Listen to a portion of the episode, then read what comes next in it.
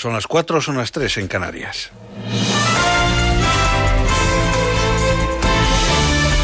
Noticias en Onda Cero. Buenas noches. Un total de 27 personas han fallecido por coronavirus en los últimos siete días, mientras que en las últimas 24 horas se han registrado 130 nuevos positivos, 25 menos que el viernes, según los últimos datos del Ministerio de Sanidad.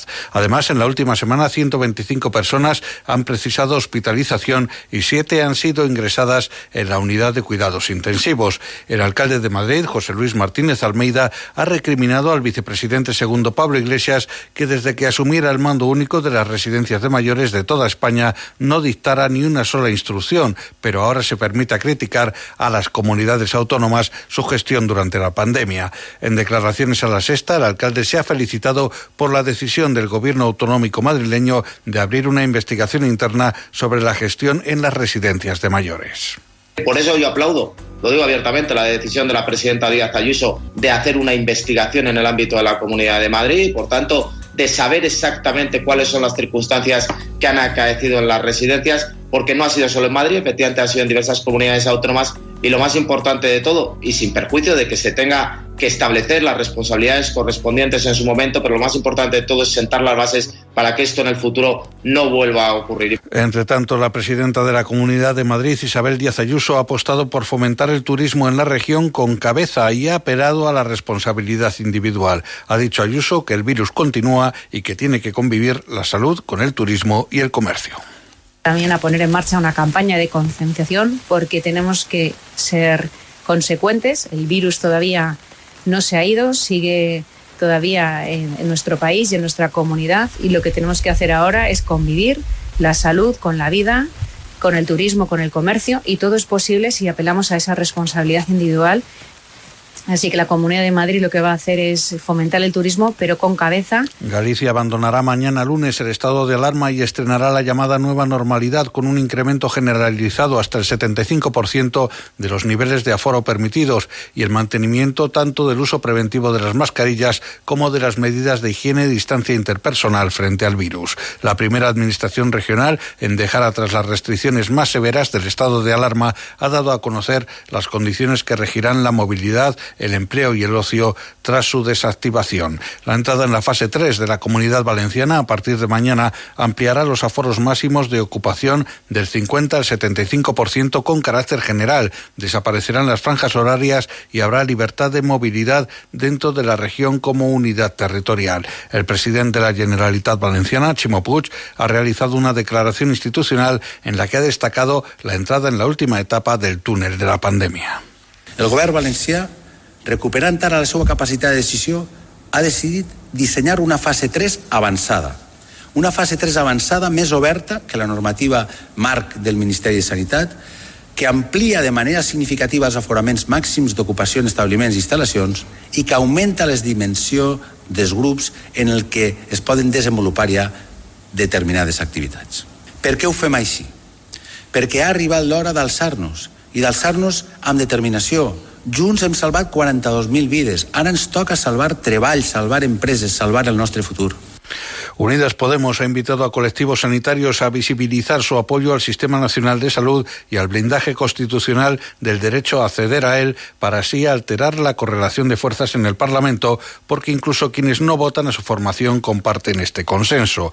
Durante un encuentro telemático de parlamentarios de Unidas Podemos con representantes de colectivos profesionales de la sanidad, la responsable de esta área en el partido, Amparo Botejara, ha denunciado la grave irresponsabilidad de los gobiernos estatales y autonómicos que hicieron del deterioro de la sanidad pública un objetivo en sí mismo para favorecer al sector privado.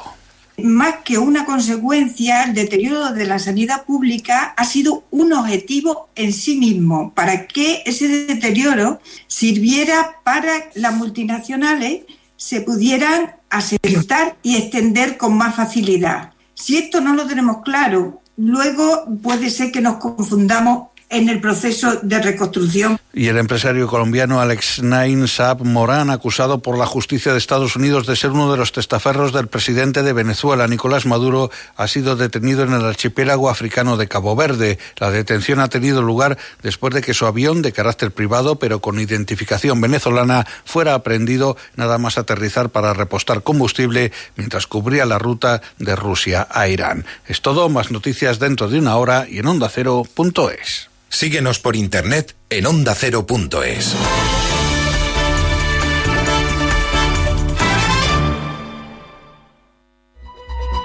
Siempre hay ganas de fin de semana de levantarse en positivo, con historias entretenidas, interesantes y cercanas. Sabino Méndez. Sabino, buenos días. Buenos días, aquí vuestro vigía del Mediterráneo. Bueno, vamos a reflexionar con Sabino, como siempre. Carlos Quílez, buenos días. Muy buenos días, Jaime. Siempre tipos duros en piel de policía. Punta Norte con Javier Cancho. Hay que recordarlo, el mayor movimiento sísmico de la historia. No ha existido que se sepa otro movimiento telúrico. Fernando Eiras lo que hace es una sección de humor y así hay que tomársela. No, no, ya sé. Por fin no es lunes. Sábados y domingos desde las 8 de la mañana con Jaime Cantizano. Te mereces esta radio. Onda Cero, tu radio.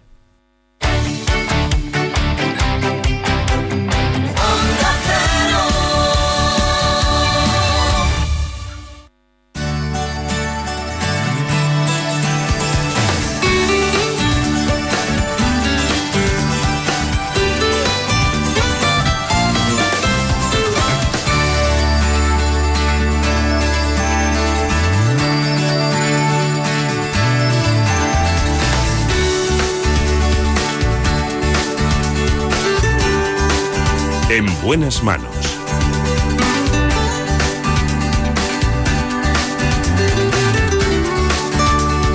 El programa de salud de Onda Cero. Dirige y presenta el doctor Bartolomé Beltrán.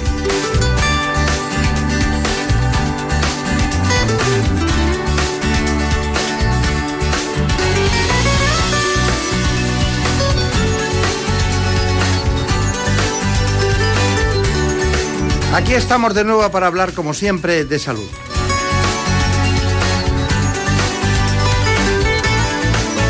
Un programa realizado por David Fernández. En la producción, como siempre, Marta López Llorente.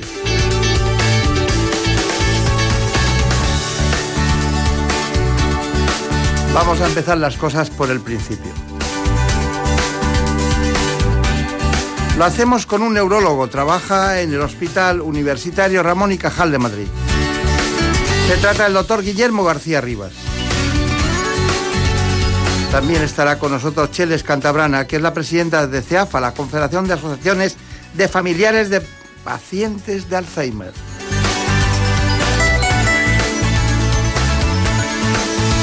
Así que les propongo este informe para hablar inmediatamente de Alzheimer.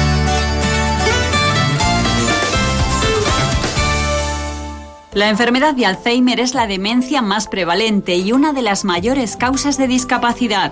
Se trata de un proceso degenerativo que provoca una pérdida gradual de neuronas y sus conexiones.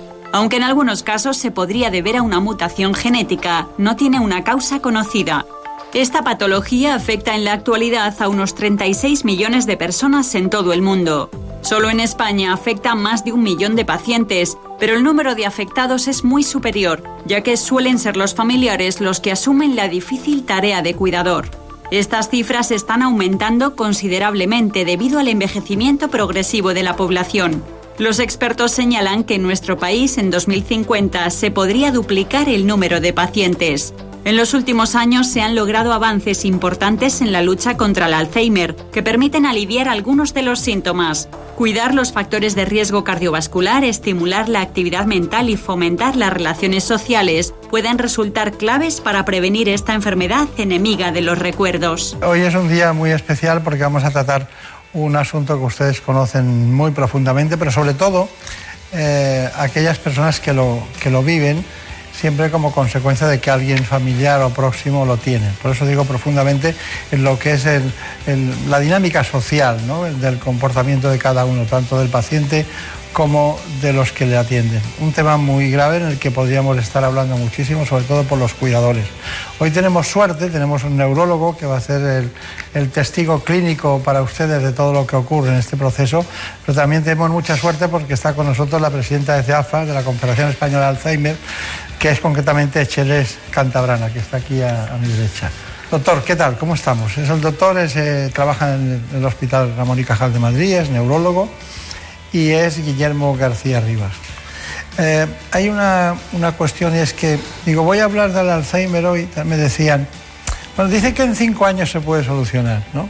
Dicen que en cinco años se puede, se puede solucionar. Siempre cuando hay Parkinson falta dopamina, ¿no? Pero en el Alzheimer yo siempre hablo de la proteína hialina que va cubriendo todas esas capas y tal. ¿Usted cree que, que, que los procesos de investigación van avanzando? Bueno, realmente sí, vamos avanzando. Lo que pasa es que es una enfermedad tremendamente compleja. Dese cuenta que afecta a toda la estructura cerebral, a todo lo que es lo más importante en el ser humano, que es nuestra capacidad de concentrar, de ver cuál es la realidad, de intentar planificar las cosas, de también las relaciones humanas. Por lo tanto, es una enfermedad que afecta a muchísimas partes de nuestro cerebro. No es tan fácil como resumirlo en la falta de un solo neurotransmisor. Esta idea que la tuvimos en su momento, pues se ha probado bastante estéril. Y ahora mismo las líneas de investigación, que son muchas, hay que reconocer que hay mucho neurobiólogo, mucho biólogo molecular, mucho psicólogo que están eh, trabajando e investigando la enfermedad de Alzheimer, yo creo que nos van a dar avances, tanto como en cinco años. No, soy, soy, un poco más es lo primero que prevenido para esto. es lo primero que les he dicho. Pero yo he dicho lo de la dopamina, que es bueno, un transmisor, pero he dicho para ver que hay una causa que lo genera. En este caso, ¿cuál es la esencia del Alzheimer? ¿Cuál es la causa principal? Pues todavía no la conocemos, cuál es la esencia ah, principal de la, de la enfermedad. Pero sí la demostración. Eh, sí sabemos que hay una alteración en las proteínas, en nuestra capacidad para que estas proteínas sean degradadas y se van acumulando en el cerebro mayoritariamente dos proteínas, una proteína que llamamos amiloide y otra proteína que llamamos tau. No sabemos todavía por qué empieza esto. Probablemente hay algunas causas genéticas, probablemente hay causas ambientales y también la edad, el paso del tiempo, hace que tengamos mayor dificultad para limpiar estas proteínas. El envejecimiento, lógicamente. Bueno, eh, Cheles Cantabrana, hay prácticamente o casi un, o, puede ser que incluso más de un millón de españoles afectos de este problema, pero a mí me da la impresión de que cada, cada, cada paciente que tiene Alzheimer alrededor tiene cuatro o cinco personas que, que sufren mucho, que tienen a veces no los recursos económicos por la enfermedad, no piensa en sociología, la enfermedad llega a quien le llega y entonces contamina mucho desde el punto de vista social. ¿no? Eh, ¿Qué hace una Confederación Española de Alzheimer? ¿A qué se dedica? ¿Cómo lo hace? Pues la Confederación Española de Alzheimer trabaja a varios niveles. En un nivel más local, nuestras asociaciones, más de 300 en todo el territorio nacional, normalmente proveen de servicios muy adaptados a las necesidades y a las demandas de los sitios donde se están constituyendo. Tenemos un nivel que, autonómico, eh, federaciones que trabajan en la relación con las administraciones para llevar a los puntos de decisión las demandas que detectamos a nivel local.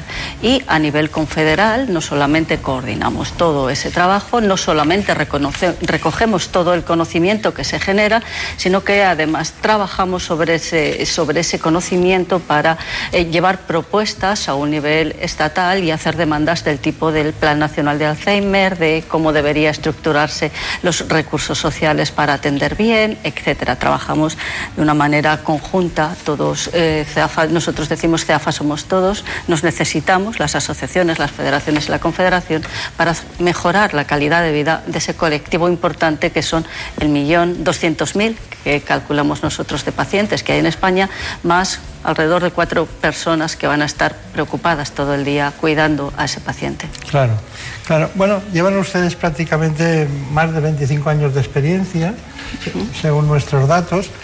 y, deben tener un aspecto muy importante que es el formativo, de formar, ¿no? Porque si, claro, cuando las personas, las personas se, enfadan con los pacientes porque les piden que cuando repiten las cosas, las preguntan unas cuantas veces, como no tengas esa resiliencia, esa capacidad de aceptación de la enfermedad y de aguantar eh, con, la sonrisa y como algo que ocurre, ¿no? incluso con muchísima complicidad, con amor, con afectividad, es muy difícil aguantar eso, ¿no? Es muy difícil, es muy difícil, porque es verdad que primero hay que aceptar lo que es enfermedad, pero luego hay que conocer la enfermedad, hay que informarse bien también cómo reaccionar. Por eso en CEAFA, en la Federación, hablamos siempre de que el afectado no solo es la persona que tiene la enfermedad, sino esa persona cuidadora que va a estar prácticamente las 24 horas al día, que tendrá que aprender. Y ese trabajo de formación también lo hacemos dentro de la Confederación, es una de las, nuestras grandes líneas de acción, sobre todo, insisto, en las asociaciones, que es donde se tiene el contacto y se dan las prestaciones. Sí, son más próximos. A... Claro. Sí, pero dígame una cosa, eh, si usted tuviera, dice, voy a ganar esta batalla, ¿no? Y tuviera que emplear un... ¿Cuál es el elemento o la, diríamos, el punto nodal de lucha de la Confederación y las asociaciones en este momento de la historia? ¿Cuál es el más importante? El elemento de lucha. Pues tener para conseguir sus objetivos. Para conseguir nuestros objetivos, tener una estructura que responda integralmente a las demandas que producen los efectos del Alzheimer. Los efectos del Alzheimer son complicados, son complejos y tienen pues muchas ramificaciones. Afectan a la persona desde una perspectiva sanitaria, pero básicamente desde una perspectiva social, pero a los familiares les afectan también de muchas otras maneras, también desde una perspectiva social, pero desde una perspectiva económica. Es una enfermedad muy onerosa, es una enfermedad cara. Es decir, nosotros lo que necesitamos es una estructura que aborde el Alzheimer de forma integral y de forma transversal, teniendo en cuenta todos los factores que, que, que, afectan, que, impactan eh, sobre las familias cuando la enfermedad de el Alzheimer se produce en alguno de sus miembros. ¿Cuál es nuestro punto de vista? ¿Cuál es nuestro foco al que vamos dirigidos? A conseguir un Plan Nacional de Alzheimer. Ah, muy bien. Plan Nacional de Alzheimer. Está bien. Eso sería el objetivo. Pero dentro de todo eso hay eh, comunidades autónomas y asociaciones diferentes. Todas son diferentes. Por las personas que las llevan, por su histórico, por quien las apoya y tal. Pero me imagino que habrá alguna que será vanguardista en eso, o no va a decirnos el nombre de eso. bueno, es verdad que todas son diferentes y es verdad que hay comunidades autónomas y hay que reconocer que en la de, por ejemplo, Castilla-León, están haciendo un buen trabajo con la ley de dependencia. ¿Qué pasa con la ley de dependencia? Que se queda escasa para las demandas que producen las eh, la, enfermedad, eh, para el impacto social, para el impacto económico, para el impacto que produce en las familias. Y bueno, eh, yo pondría como buen trabajo en la en la forma en la que se está desarrollando el marco legal, que es la ley de dependencia, la 39 de 2006 ahora mismo, pero eso no alcanza a todo lo que nosotros creemos debe hacerse para paliar los efectos de la enfermedad. Claro, claro, claro. Sí, el plan de dependencia pues tiene, es, poliédrico, no tiene muchas caras y, usted defiende una concreta que es esta, que es la del Alzheimer, sin menoscabo de que le importe que todo funcione bien. Por eso eh, el, político ha decidido en algún momento tener un plan nacional, pero usted tiene que luchar para que haya un plan nacional contra el Alzheimer. Yo lo entiendo perfectamente. Bueno, doctor García Rivas, vamos allá. Importante. ¿Algo de la epidemiología que quiera señalar? Afecta a una población por encima de 65 años que va duplicándose a cada quinquenio, con lo cual es una enfermedad muy asociada a la edad. Las mujeres más que los varones, no sabemos por qué, pero no tienen tanta Porque les toca todo. podería de, de defensa en este caso y encontramos también esta enfermedad por debajo de los 65 años. Lo que llamamos Alzheimer precoz son gente en eh, actividad laboral, gente con familias que se están formando y entre 55 y 65 años nos estamos encontrando un 3% de estos casos. Pero no todos los Alzheimer son iguales. ¿eh? Puede haber eh, una pérdida de memoria, una pérdida de de recuerdo de, de, lo inmediato o de no recuerdo de lo inmediato o de no recuerdo del pasado y recuerdo de lo inmediato, si esas cosas, esas variabilidades, ¿usted nota que hay personas que pueden ser por un problema vascular, o sea, que tengan deficiencias vasculares y que no tienen Alzheimer propiamente dicho? Efectivamente, pero de todas maneras yo creo que es importante utilizar el término de Alzheimer como un término paraguas, de todo aquello que nos lleva a un deterioro de nuestras capacidades cognitivas y que nos lleva hacia una situación de dependencia. Qué duda cabe que la parte vascular de nuestro cerebro es muy importante. No nos olvidemos de que el cerebro consume el 20% de los recursos vasculares que, nos da el, el, organismo, es un órgano que necesita mucha energía y si hay un fallo vascular también vamos a tener un fallo en nuestras funciones. Bien. Generalmente lentificación, no es tanto pérdida de memoria que eso lo produce cuando se daña la esencia, que es la neurona. Lo que se produce es más lentitud en la capacidad de pensar. Pueden vivir las dos situaciones.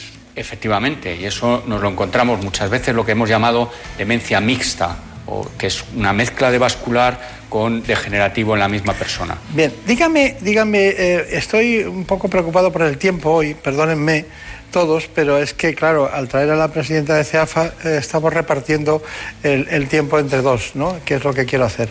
Bueno, dígame, las fases de la enfermedad, muy brevemente. Y una fase inicial, que es una fase que llamamos leve, donde lo que hay es problemas de memoria, problemas de atención y concentración, pero la persona más o menos puede vivir independiente. Los que están alrededor ya se dan cuenta de que hay un déficit de funcionalidad. Luego hay una fase moderada donde hay que tener una asistencia, la persona ya no puede vivir de manera independiente y necesita de la ayuda y de supervisión de un tercero. Esta es una enfermedad tremendamente familiar por esto, porque impacta en el núcleo familiar, y luego una fase grave de la enfermedad donde es completamente dependiente y muchas veces requiere de ayuda y cuidados por profesionales. Eh, ¿Qué signo sería el signo para usted de alarma para mandar a alguien a un neurólogo como usted, que está en el Ramón y Cajal, pensando que es casi seguro que tiene Alzheimer? ¿Cuál sería el signo? Cuando alguien se olvida de algo y además no le importa. Yo creo que el, todos nos olvidamos de alguna cosa, es algo frecuente. Pero nos importa. Y nos importa y nos preocupa. Cuando no me preocupa que me he olvidado de algo y el tercero, la persona que está a mi alrededor, mi mujer, mi marido, me dicen, no te has olvidado de esto, yo creo que eso es lo que es más preocupante. Bueno, seguimos con nuestro tema de hoy, que es eh, para nosotros apasionante el Alzheimer. Debíamos dedicarnos un año entero a hablar de este asunto, pero tenemos el tiempo que tenemos, ya lo saben ustedes. Ahora me gustaría hablar de la escala GDS y luego la comentamos concretamente con el doctor García Rivas. Antes de cualquier otra cosa, les propongo que esta información. La evolución de la enfermedad de Alzheimer es lenta. Suelen pasar entre 20 y 25 años hasta que se manifiestan los primeros síntomas. Es la fase preclínica. Luego llega la fase de deterioro cognitivo leve y más adelante la fase de demencia con estadios leves, moderados y avanzados. En la fase leve, el enfermo puede sufrir desorientación o pérdidas de memoria, olvidos cotidianos o problemas para recordar información reciente como hacer la compra o llamar por teléfono. En un estadio de demencia moderado, la enfermedad es evidente para la familia y los allegados. El paciente muestra apatía, depresión y dificultades para efectuar tareas cotidianas como hablar, comprender, leer o escribir, e incluso tiene problemas para asearse, vestirse o alimentarse. Cuando el paciente llega a un estadio de demencia avanzado, la desorientación es constante. Pierde la capacidad para hablar correctamente o repite frases inconexas una y otra vez. Y en los casos más graves, los pacientes se olvidan de andar y sentarse e incluso pierden el control sobre sus funciones orgánicas básicas. La dependencia es total. Bueno, esto es un tema apasionante. ¿Les sirve esta escala? ¿Les sirve? Eh, sí, cómo no. De hecho, yo creo que es una escala que debemos de ah, ampliar a toda la comunidad médica para así podernos comunicar unos con otros. Eh, no todas las fases duran el mismo tiempo, que esa es la, definición, ni todos los pacientes a veces se ajustan. Estamos hablando de una enfermedad que tiene múltiples caras, pero nos vale un poco para, a, la hora de ayudas sociales, por ejemplo, tener un marco común de, hablar. Bien, vamos a con esa brevedad que queremos, eh, ya, ya sabemos que hay cambios de memoria, eso ya lo sabemos. Sería el punto uno. ¿Qué me dice la dificultad para planificar o resolver problemas? La, dificultad de planificación es también muy importante y ocurre sobre todo en la gente más joven. ¿Y para las tareas habituales?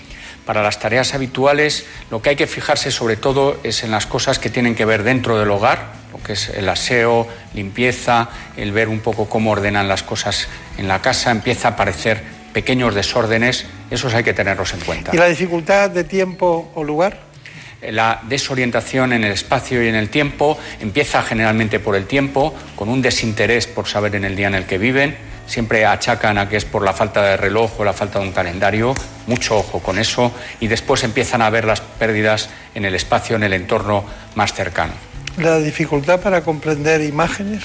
Es una eh, de las tareas, de las cosas más complejas de, entender. Eh, a veces pasan por el oftalmólogo muchas veces porque dicen que no ven bien, que les han cambiado las lentes y en realidad es un problema del procesamiento visual y de la incapacidad para entender el entorno. ¿Notan trastornos en el uso de la palabra? Eh, o en el lenguaje notan cosas. Es cada vez más importante y aparece un fenómeno que llamamos disnomia, que es la incapacidad para acertar con el nombre de las cosas y decirlo bien. Es muy frecuente y suele ocurrir acompañado a la memoria y a veces dicen que es un problema de olvido de las palabras. No, es una incapacidad para denominar bien los objetos. ¿Y, la de colocar objetos fuera del lugar correspondiente y luego olvidarse de dónde los ha dejado? Eso es tremendamente frecuente y además luego con el consiguiente enfado porque creen que se los han robado, con lo cual puede aparecer un fenómeno de conducta asociado a esa pérdida de cosas eh, eh, cotidianas. ¿Son desconfiados? Yo no diría tanto, no creo que sea un tema de, desconfianza como el tema de que ah, realmente no se dan cuenta de estas pérdidas de memoria, no le dan interés y entonces cuando ocurre algo no, eh, no son capaces de rellenar ese vacío y pues eh, tienen que buscar una, idea y la idea más fácil es esto me lo han quitado. ¿Y, ¿Y, el cambio de humor o de personalidad? Tienen tendencia a la apatía, es muy frecuente esa desgana, desinterés por lo que por el entorno y por lo que pasa alrededor y después en ya una fase más avanzada pueden aparecer lo que llamamos los síntomas psicológicos y de conducta que son también uno de los grandes caballos de batalla de esta maldita enfermedad. El tema de la de la desconfianza se lo, he, se lo he sacado porque, claro, piensan que les han quitado algo, los demás no han quitado nada, no lo han, no lo han tocado, no lo han cambiado de sitio. Entonces, generan una situación muy complicada. Y dígame una que para mí es fundamental en los temas neurológicos, el sueño. ¿Duermen más o duermen menos? Duermen menos. Y además se está viendo que esto de la alteración del sueño es muy interesante que lo traiga a colación porque parece que es uno de los síntomas más precoces. Bien, y, perdónenme, y, y, si duermen más? generalmente muchas de las medicaciones que, toman también lo que hacen es alargar un poco el sueño. O sea, probablemente sea un efecto más farmacológico que, que debido a la propia enfermedad. Claro. Bueno, Acheles Cantabrana, la presidenta de concretamente esta organización, esta gran federación de CEAFA, eh, le hemos preparado un, homenaje para que vea que tenemos en cuenta lo que ellos hacen. Evolución es el lema elegido por CEAFA para su última campaña. Y es que la situación demográfica nos muestra una sociedad más envejecida y cuyas necesidades van en aumento. Además, cada demencia requiere una atención especializada sobre todo cuando los pacientes son jóvenes. Otra de las demandas es lograr que se reconozcan la dependencia y la discapacidad desde el diagnóstico y defender el importante papel del cuidador, que se convierte en coprotagonista de la enfermedad y en caso de no existir un familiar cuidador, evitar al máximo la soledad del paciente. No hay que estigmatizar a los afectados, sino que se sientan partícipes de la sociedad. Las asociaciones son un pilar fundamental en cuanto a especialización e innovación y la investigación única vía para encontrar una cura. Y mientras llega esta solución, se defiende la necesidad de aprobar políticas que apoyen la enfermedad. Con esta hoja de ruta, CEAFA continúa su lucha contra el Alzheimer. Bueno, pues, se Cantabrana, eso es lo que hemos sacado de material que ustedes tenían, ¿no? Em, en este asunto, ¿cuál sería su, conclusión después de haber oído lo que piensan pacientes, lo que, lo que hace su organización, lo que piensa el neurólogo, lo que le hemos preguntado? ¿Cuál es su conclusión? ¿Qué, diría hoy? ¿Qué diría? Yo diría, uno, dirigido a las familias y a los pacientes, que en cuanto tengan el primer síntoma, que vayan a sus médicos de cabecera y, y descarten. Y segundo, necesitamos mayor inversión en investigación, no solamente biomédica, no solamente técnica, investigación social saber cómo vive la gente, porque la enfermedad cambia, impacta en la vida de las familias. Esa es, eh, yo creo, no voy a extenderme en más líneas, pero investigación, investigación, inversión en investigación de calidad, diagnóstico precoz y desde luego, bueno, pues eh, no generar estructuras que den salida a ese problema que digo que es transversal, complejo e integral del Alzheimer. Voy a poner un ejemplo muy sencillo. A ver. Eh, a, usted, a, usted no le importa que haya fútbol, pero a usted le interesa su equipo. Su equipo es el Alzheimer. La ley de dependencia sería el fútbol hay muchos equipos, muchas cuestiones que tratar, muchas dependencias, a usted le importa la suya, sin menoscabo de las otras, en el sentido de que las respeta. Pero esa es la lucha de CEAFA. En realidad la ley de dependencia, digamos que ya la tenemos, pero se queda corta. Lo nuestro es una política de estado de dependencia, de, perdón, de Alzheimer. Una política de estado de Alzheimer, es decir, una estructura que atienda las necesidades. Está bien, está bien. Bueno, doctor García Rivas, ¿cuál es su conclusión? ¿Qué le diría a los pacientes? Cada día les dice algo cuando se van a, y se dirige muchas veces a los, a los acompañantes, porque luego cuando acaban de estar en casa, según el grado, ya se han olvidado de lo que usted les ha contado. Realmente es una enfermedad familiar y por lo tanto eh, mucho del tiempo que yo paso en mi consulta los paso con, con los familiares, que son realmente unos ah, enfermos más como, como los otros. De hecho, las personas con Alzheimer no son nada sin sus acompañantes. Hay que, hay que seguir en ello, hay mucho que investigar, es una enfermedad tremendamente compleja que nos está dando reveses a la derecha y a la izquierda, pero yo siempre he confiado en la, en la humanidad y en el poder no solo de mi cerebro, sino de muchos cerebros.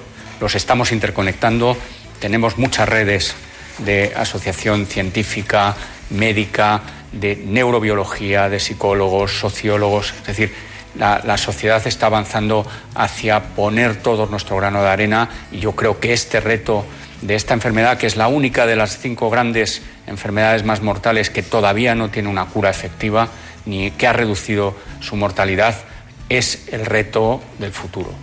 Muy bien. Bueno, pues nosotros queremos acabar con los signos de alarma. Vamos muy justos, pero no quiero dejar pasar esta oportunidad con los signos de alarma de Alzheimer. La enfermedad de Alzheimer se caracteriza principalmente por la gradual pérdida de memoria. Información reciente, fechas o eventos importantes son casi imposibles de recordar y hay que recurrir a notas, dispositivos electrónicos o familiares y amigos para hacer cosas que antes uno hacía solo. También afecta al uso de la palabra hablada y escrita, problemas para seguir una conversación, encontrar la palabra exacta o escribir correctamente son síntomas claros de que algo no va bien. Si además existen problemas de concentración, dificultad para seguir un plan de trabajo o manejar las cuentas mensuales, la enfermedad está dando claras señales de avance. La pérdida de iniciativa en actividades sociales, trabajo o deportes son consecuencias de los cambios experimentados por el paciente debido al progreso de la enfermedad y contribuye a su aislamiento. Pero lo que más puede afectar a los familiares de un enfermo de Alzheimer es la desorientación. A veces pierden la noción del tiempo y olvidan dónde están y cómo llegaron allí, por lo que son frecuentes las desapariciones. También pierden cosas y ante la incapacidad de recordar dónde estaban pueden acusar a sus familiares de robarles. La pérdida del buen juicio en la toma de decisiones, como comprar cosas inútiles o regalar dinero, también hace difícil la convivencia con los cuidadores. Si se les lleva la contraria, pueden enojarse fácilmente y llegar a ser personas susceptibles, deprimidas, temerosas o ansiosas. Muy bien, por esto lo que tienen que recordar todos ustedes, después de matizar con los especialistas todas aquellas cuestiones que hoy les hemos ofrecido. Doctor Guillermo García Rivas, muchas gracias por venir, muchas gracias por su aportación. Y Chele, Cheles Cantabrana, que aunque viva en Zaragoza es Navarra, mucha suerte, mucho éxito. Pues muchísimas gracias. En buenas manos. Es lógico, Murprotec empresa líder en la eliminación definitiva de las humedades, patrocina la salud en nuestros hogares. En Murprotec ponemos todo de nuestra parte para ayudar a que todos los hogares y empresas estén libres de humedades. Por eso destinamos un millón y medio de euros en ayudas directas para proteger su salud. Infórmate de nuestro bono de protección social para familias y empresas. Llámanos al 930 1130 o accede a murprotec.es. En buenas manos. El programa de salud de Onda Cero. Dirige y presenta el doctor Bartolomé Beltrán.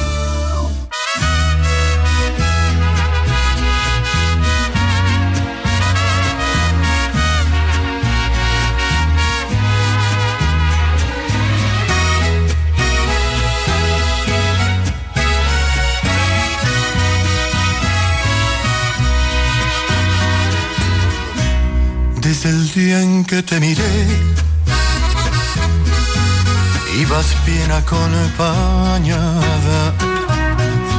ibas con el de la mano, de repente te reías, de reojo me mirabas. No es mi gran amigo él, pero claro, lo conozco no suelo ser aquel que no le importa con quién trato de ser respetuoso. ¿Qué remedio? Tantito. Es la única vez que te voy a contar mis Con esta música no queda más remedio que ir a la cirugía cardiovascular. compromiso. En el programa de hoy hablaremos sobre la cirugía cardíaca. Lo hacemos con un especialista del Hospital Universitario La Princesa de Madrid, el doctor Guillermo Reyes Copa. Eres la mujer que más me gusta en el mundo, pero tengo respeto por ese suertudo.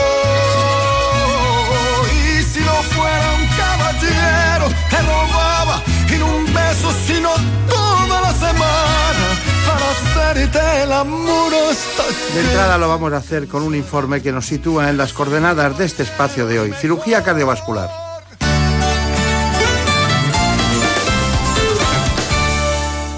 La cirugía cardíaca se ocupa del tratamiento quirúrgico de las patologías que afectan al corazón, pericardio y grandes vasos torácicos, que son la arteria pulmonar, la aorta descendente y el callado aórtico.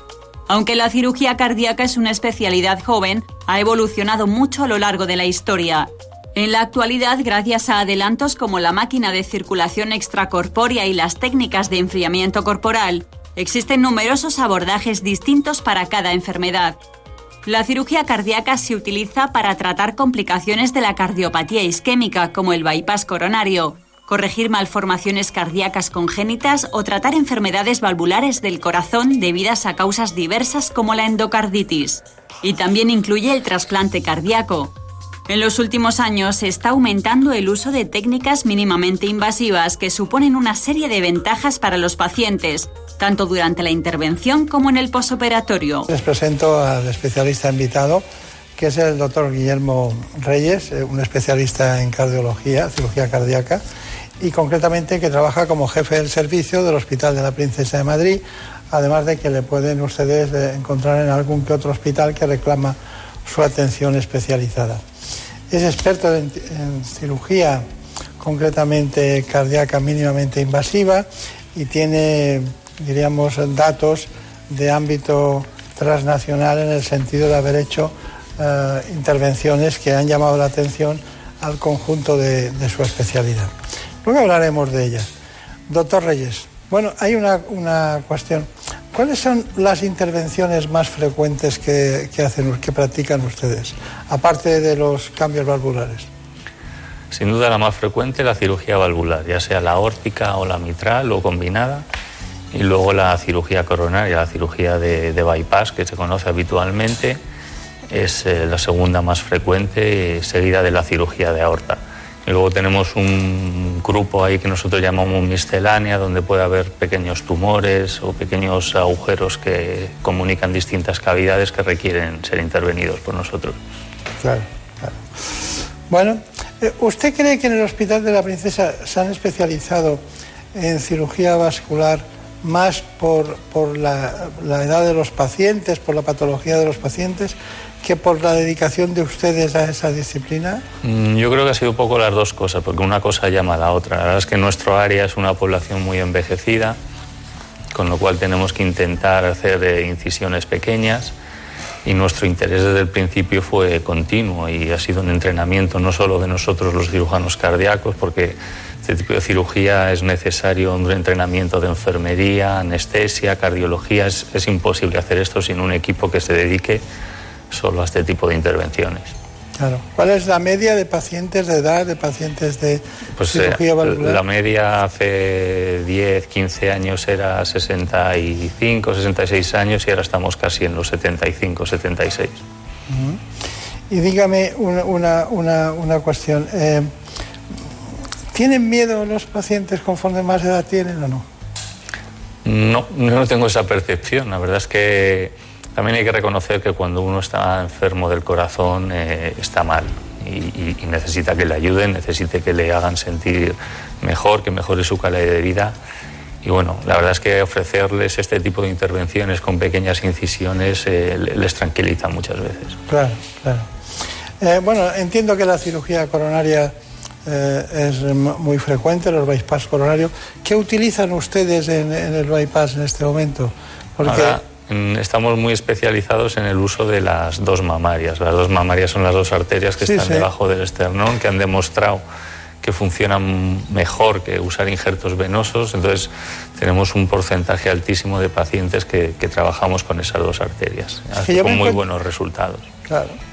Yo me encuentro pacientes de 80, más de 80 años que se hizo hace 15 o 20 años una, un bypass coronario con, con cirugía utilizando la mamaria interna y que están fenomenales. Sí, sí, la verdad es que son cirugías eh, muy ¿Pero qué tiene la mamaria interna que la diferencia? Porque el colesterol, si alguien tiene el colesterol elevado, se acumulan las arterias. ¿Pero qué, qué tiene la mamaria interna? ¿Que es más refractaria a ese La problema? verdad es que es, una arteria eh, con características muy elásticas y bastante resistente al colesterol. Es difícil encontrar capas de colesterol en esa arteria.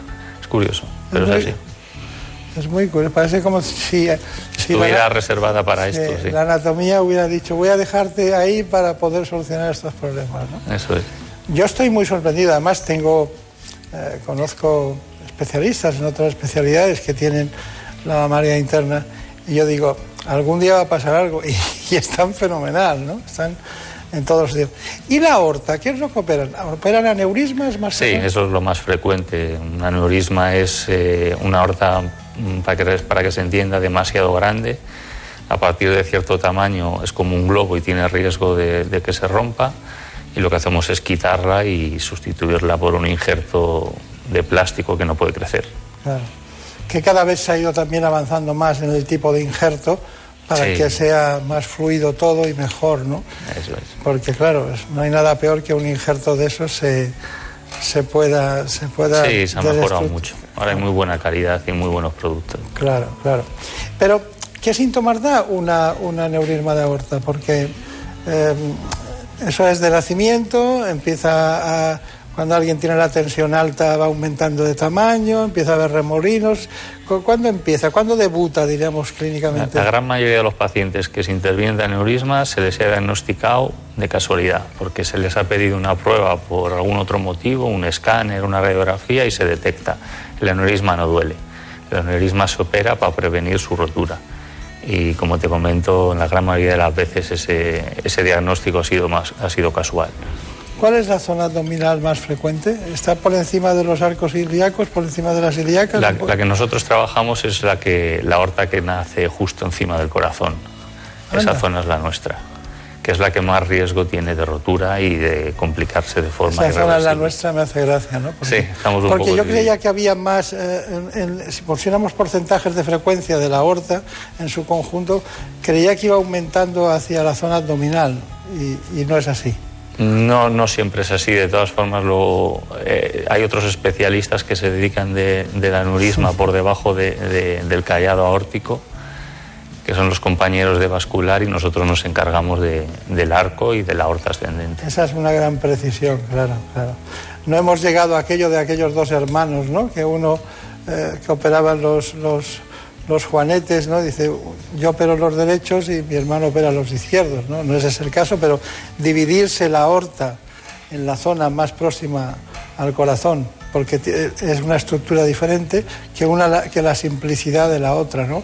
Para los cirujanos vasculares, que para ellos no es simple, lo tienen que encontrar también el punto adecuado. Bueno, está muy bien. Tengo que leer al lado de usted algo que me ha llamado mucho la atención de su biografía, porque doctor Guillermo Reyes Copa, de segundo apellido Copa, y dice, fue el primer cirujano de Europa en realizar revascularización transmiocárdica con láser y la implantación de células madre para el tratamiento de la angina en la enfermedad coronaria difusa. Correcto. Está usted enhorabuena. ¿En qué año fue eso? Eso fue en 2009, creo recordar. Han pasado 10 años. ¿Se ha superado? Eh, se sigue utilizando la, terapia celular para tratar el infarto y la angina refractaria. Afortunadamente también se han desarrollado nuevos fármacos que ayudan a que esta enfermedad sea poco frecuente. bueno, ya conoces las limitaciones tanto éticas como bioéticas de la terapia celular, pero ahí hay un campo muy amplio. Hay un futuro que yo creo que tardará, pero que habrá llegando. Sí, ya se está haciendo en, en zonas del organismo más más accesibles, como pueden ser las, la zona cervical. O, Efectivamente, los traumatólogos lo usan mucho también. mucho, ¿no? Y últimamente incluso en vértigo he oído, he oído algunas cosas en, vértigo que lo están utilizando. Bueno, vamos avanzando ¿no? en ese tipo de cosas. Yo creo un poco que hay cierto efecto placebo. Eh, en toda la medicina lo hay. en toda la medicina lo hay. Sí, no, es que el vértigo. Yo recuerdo que cuando te, preguntaban tratamiento del vértigo, y era final de carrera, ¿no? Entonces, y había 10 cosas, 10 elementos, 10 soluciones al vértigo. Digo, ninguna puede ser perfecta. Me suele pasar, sí. Cuando hay demasiado de algo es que ninguna funciona muy bien. Pues, bueno, antes que hablaba de los juanetes, hay 300 y pico de operaciones diferentes de juanete. Bueno, pues a mí me sorprende que el vértigo... Y en cambio he visto pacientes que con estas terapias mejoran eh, ostensiblemente, ¿no? Bueno, son cosas de la vida. Bueno, nosotros eh, estamos con el doctor Guillermo Reyes, estamos hablando de cardiología, estamos hablando de cardiología vanguardista en personas que tienen distintas patologías valvulares, coronarias. Bueno, también hemos hablado de la de la aorta, en el sentido de los aneurismas de aorto y un conjunto de intervenciones que vienen realizando su equipo. Ahora, si le parece, doctor Reyes, vamos a acudir a los quirófanos del Hospital de la Princesa, donde ustedes intervinieron una mujer que tenía 76 años y a quien sustituyeron la válvula mitral. Antes de, hablar de, de otras cuestiones, ¿La válvula mitral es la más frecuente o es la aórtica? ¿Cuál de las dos es la que más operan ustedes? ahora mismo la aórtica es más frecuente que la mitral. Más frecuente. ¿Cuál es la razón? esa válvula se, degenera más con la edad y a medida que aumenta la esperanza de vida es más gente que está enferma. Claro, claro. Bueno, pues eh, allí estaba eh, concretamente el doctor Monguío, que el doctor Emilio Monguío, que estaba con usted y llegaron al lugar, al, punto quirúrgico de esta manera. La paciente que vamos a intervenir hoy lo que tiene es lo que nosotros denominamos una estenosis mitral, es decir, la válvula mitral pues, es mucho más estrecha de lo que debería ser y eso produce una serie de síntomas como fatiga y dolores torácicos. Lo que vamos a hacer es eh, quitar esa válvula y ponerle una artificial para que se recupere eh, esa sintomatología y pueda tener una vida normal. A diferencia de las técnicas habituales en las cuales hay que abrir el esternón, hoy vamos a procurar hacer esta técnica a través de una pequeña incisión que se hace entre dos costillas de unos 6-7 centímetros, evitando así la apertura external. En cuanto al tipo de válvula, en función un poco de las características del paciente, puede ser de tejido animal o de metal. La edad no es ningún factor limitante. Lo que hay que tener en cuenta es que las características anatómicas y físicas de la paciente la hagan buena candidata a este tipo de cirugía. La cirugía mínimamente invasiva tiene que ofrecer como mínimo los mismos resultados que la estándar y a partir de ahí todo tienen que ser mejores. Pues ya están conectadas las cánulas de la circulación extracorpórea y vamos a empezar el circuito ya, con lo cual la sangre se va a derivar por la vena al sistema para volver por la arteria. Y ya vamos a entrar en circulación extracorpórea, con lo cual se va a poder apagar el respirador porque la función pulmonar la va a hacer la máquina también para poder trabajar ya en la válvula mitral. Bueno, en este tipo de cuestiones tenemos que hablar, doctor Reyes, de eh, problema de la coagulación sanguínea. En este caso, ¿qué se hace? Eh, mm, la cirugía cardíaca existe gracias a la parina. El descubrimiento de la parina hizo que pudiese evitarse la coagulación de la sangre y nosotros necesitamos eso para, poder hacer la circulación extracorpórea, porque necesitamos sacar la sangre por unos tubos, oxigenarla y devolverla. Y para eso necesitamos que, esté, que, no, se, que no se coagule en el, en el trayecto. Entonces trabajamos con heparina y luego revertimos el efecto de la heparina cuando terminamos. Pero no hay pacientes que necesitan mantener una situación de anticoagulación cuando ellos, por ejemplo, eh, anticoagulación, pero en, el sentido de cuando no es un problema valvular, ya lo sabemos. Sí, eh, el, motivo más frecuente para estar anticoagulado de forma permanente es la fibración auricular. Y eso es una patología, de hecho, muy, muy frecuentemente asociada a la patología mitral que nosotros operamos. Por eso muchos pacientes le ponemos una prótesis mecánica que el único inconveniente es que necesita sintrón, que lo iban a tomar de todas formas y es un tipo de válvula que dura para toda la vida. ¿Seguimos con el sintrón? Con este tipo de prótesis sí, pero yo creo que es cuestión de años que, que autoricen a utilizar los nuevos anticoagulantes con, con, nuestras prótesis. Claro. Perdóneme, pero a lo mejor habrá algún caso que, que se destruya, se rompa, no en el acto quirúrgico, sino que ocurra algo con el tiempo, se desgaste eh, la válvula, ¿no? ¿Qué hacen ustedes en esos casos? Eso ocurre con las prótesis biológicas. Las biológicas se gastan con el tiempo. Entonces sabemos que si las colocamos en posición aórtica duran alrededor de 15 años y en posición mitral alrededor de 10 años. Eso lo tiene que saber el paciente. El beneficio que tienen es que si no tiene que tomar sintrón por otro motivo, no tiene que tomarlo tampoco por esa prótesis biológica y la parte negativa es que tienen fecha de caducidad. Esta paciente creo que, no quería, no que, quería una válvula biológica, ¿no? En este caso, con la edad que tenía eh, y las condiciones, las dos le iban a sobrevivir, con lo cual, además, es el paciente quien va a aportar la válvula y es el que tiene que decidir. Nosotros aconsejamos, pero la última palabra la tiene el paciente siempre. Claro.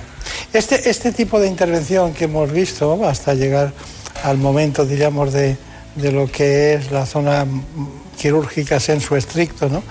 Eh, ¿Tiene alguna dificultad añadida y algún problema? Ah, ¿Quiere usted matizar algún aspecto? Sí, esto requiere eh, cambiar un poco el día a día nuestro. Quiero decir, eh, nosotros una cirugía convencional, la circulación extracorpórea se hace también de forma central. En este tipo de cirugías lo hacemos a través de, de los vasos de la ingle femorales, con lo cual hay una pequeña incisión abajo y otra aquí. Entonces es cambiar completamente el concepto a través de la ingle necesitamos pasar una serie de cánulas, con lo cual anestesia y cardiología nos tiene que decir que las estamos poniendo bien. Como, decía, como te decía antes, mucha gente participando en esto. Claro, veo. Es que sigue sorprendiéndome, ¿no? Aunque todo lo que es eh, que vaya por un catéter, como las, las, propias intervenciones de la paroscopia, o, parece mentira, ¿no? Pero bueno, es, es, es lo que hay, ¿no? Hay, hace falta, primero la indicación eso. Y luego, después de eso, el, saber hacerlo. Bueno, eh, hay algo que ustedes llaman revascularización, concretamente transmiocárdica, lo que es el TMC. Eh, bueno, eh, que es un tratamiento dirigido a mejorar el flujo del músculo cardíaco.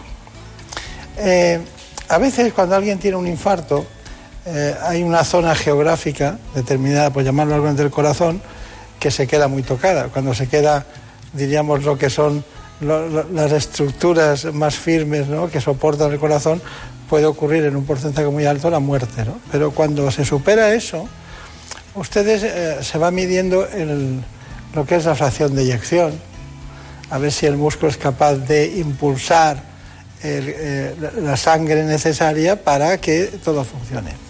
¿Qué relación hay entre la revascularización transmiocárdica y la fracción de eyección?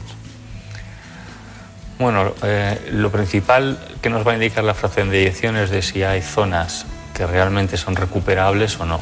Uno puede tener una fracción de eyección regular porque hay zonas del corazón que estén muertas, otras que nosotros llamamos hibernadas, es decir, que lo que les falta es que les llegue sangre. Lo ideal es irrigar esas zonas o bien con un bypass, eh, si se puede, o bien mediante stents. La transmisión miocárdica eh, se, usaba, se usa en aquellas zonas en las cuales no se puede usar ni el bypass ni el stent. Eh, normalmente cuando conseguimos devolver el flujo sanguíneo al corazón, ese corazón recupera su contractilidad normal. Por eso eh, hay que estudiar muy bien a los pacientes, no solo para poder ofrecerles todos los bypasses que merecen, sino también porque una zona muerta pues igual ya no debe ser revascularizada porque no ganas nada ya. Claro.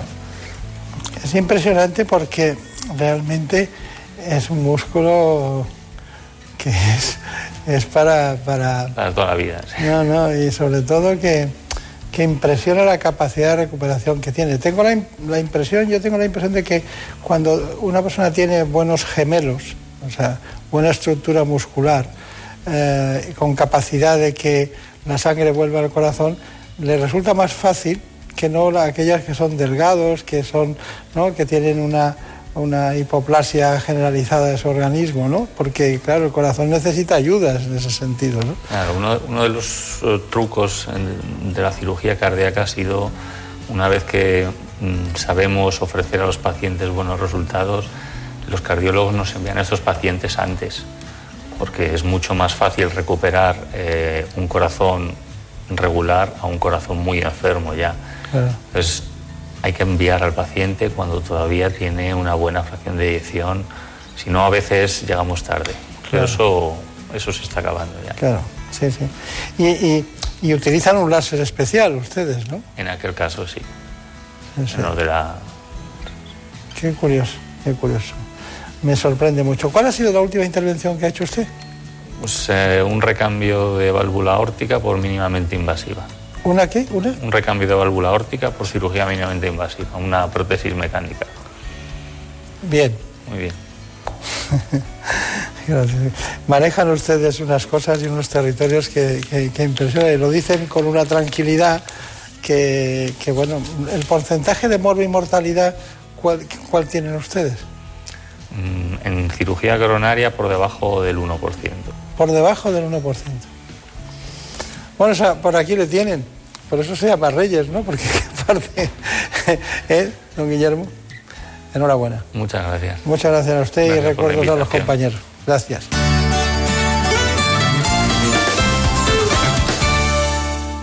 Tú sigues siendo la prueba de que hay victorias que se pagan con dolor, que en el amor y en la guerra todo vale. Saltaste tú de primera, dejando un barco que al final nunca se. Yo me quedé las sirenas, tú te ahogaste. Yo ya me olvidé del nombre de tu perro y de esa despedida. Ya saben ustedes que siempre los compañeros de los servicios informativos trabajan cada hora para darles las últimas noticias que se han producido en España y en el mundo. Tanto dices que te debo, se lo llevo. No vengas a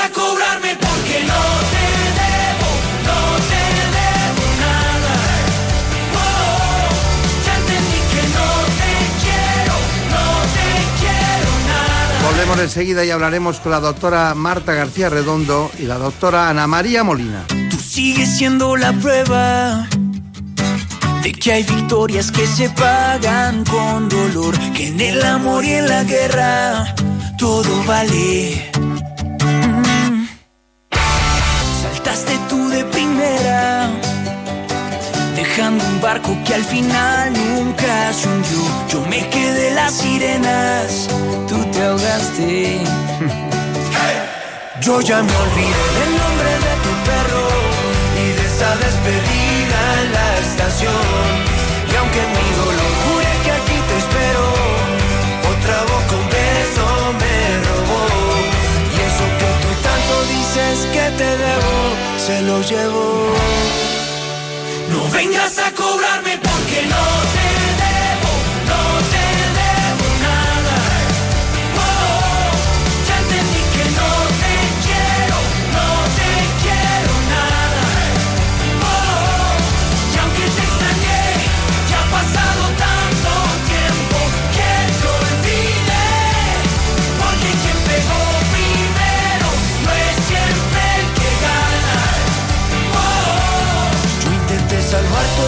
amor con hielo y se murió. Lo hiciste sin que doliera. Así de buena eres rompiendo un corazón. Mi corazón que se quiebra, que lo cambien. Yo ya me olvidé del nombre de tu perro y de esa despedida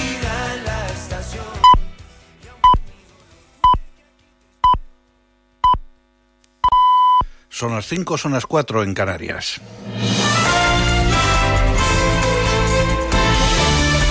Noticias en Onda Cero.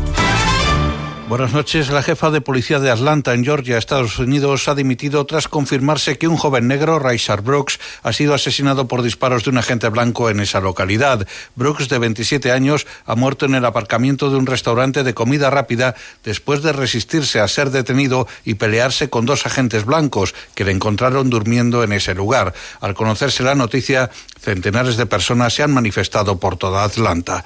En España, el alcalde de Madrid, José Luis Martínez Almeida, ha recriminado al vicepresidente segundo Pablo Iglesias que desde que asumiera el mando único de las residencias de mayores de toda España no dictara ni una sola instrucción, pero ahora se permita criticar a las comunidades autónomas su gestión durante la pandemia. En declaraciones a la sexta, el alcalde ha señalado que las autonomías tienen derecho a preguntarse cuál ha sido el protocolo dictado por Iglesias para afrontar la crisis. Vendría bien que el gobierno de la nación también en esto echara una mano, porque aquí se habla de protocolos de la Comunidad de Madrid, protocolos, por cierto, que permitieron a 10.000 ancianos, a pesar de lo que decía el vicepresidente del Gobierno, a 10.000 personas procedentes de residencias ser ingresados en hospitales. Pero yo la pregunta que haría sería cuál fue el protocolo de la vicepresidencia del Gobierno en relación con la residencia.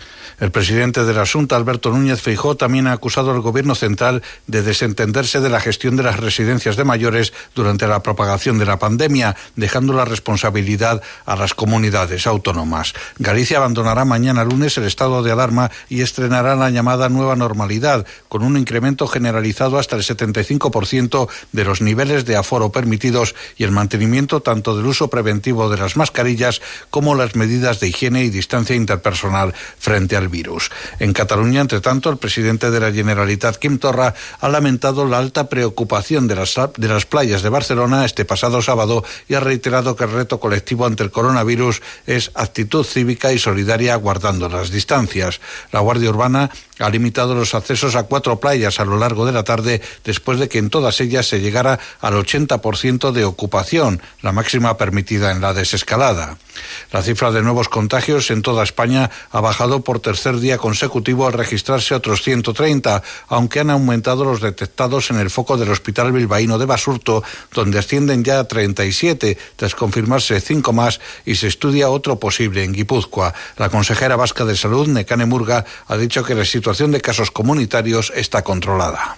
Se han detectado cuatro casos en profesionales del área administrativa del Hospital Aitameni. Ha sido en un, en un cribado rutinario.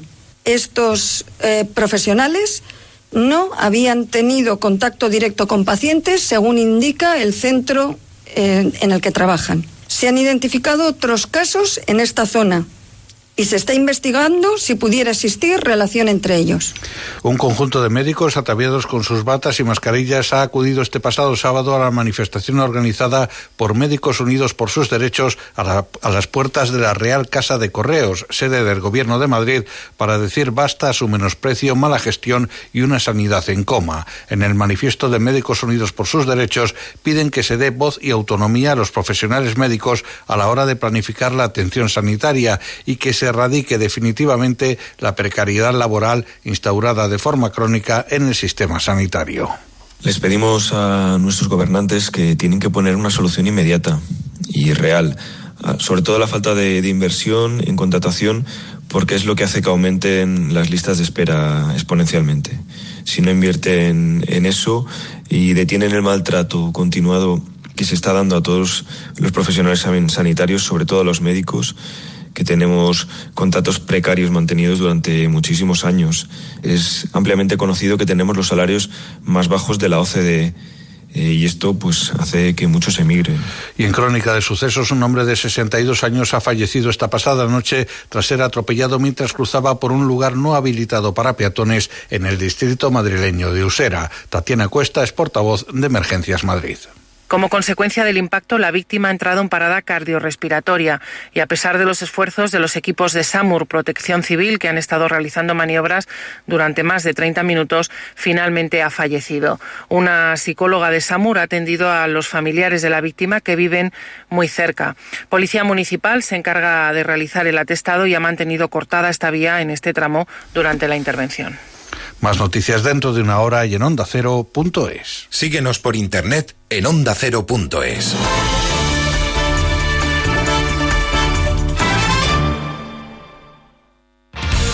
Como el perro y el gato. Noticias, consejos, curiosidades, consultas y muy buen humor. Es lo que tienen los perros, que cuando se van al campo pueden llegar reventados a casa. Si al día siguiente el animal no se mueve, pensad que ellos también tienen agujetas. Es un cruce de mastín que cada vez que ve a los perros empieza a ladrar mucho. Si el animal ladra a otros animales, generalmente esto es por dos razones. O porque no les mola nada, en plan, eh, que no me molas, o en plan, no me molas porque me da miedo. Como el perro y el gato. Un programa para los amantes de los animales. Este fin de semana, el sábado desde las 3 de la tarde y el domingo desde las 4. Con Carlos Rodríguez. Una de las cosas que más provocan los animales es felicidad. Patrocinado por Menforsan. Los especialistas en cuidados, higiene y cosmética natural para las mascotas. Te mereces esta radio. Onda Cero. Tu radio.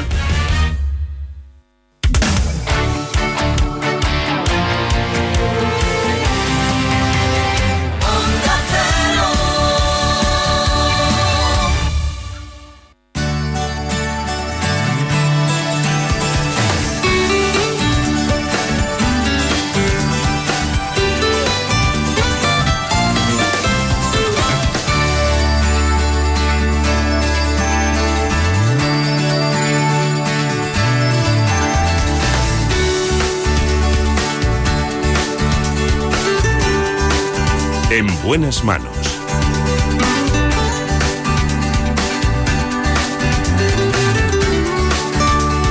El programa de salud de Onda Cero. Dirige y presenta el doctor Bartolomé Beltrán. En esta segunda parte del espacio les propongo que hablemos de abdominoplastia y también de dermatología del envejecimiento. Lo haremos con dos especialistas, la doctora Marta García Redondo, que es cirujano plástico, estético y reparador, concretamente del Hospital Universitario La Paz de Madrid. Con ella afrontamos ese abdomen que pierde firmeza debido a los embarazos, a una pérdida brusca de peso o al envejecimiento. Ella está dispuesta a contarnos todo lo que hay que hacer cuando se trata de una abdominoplastia.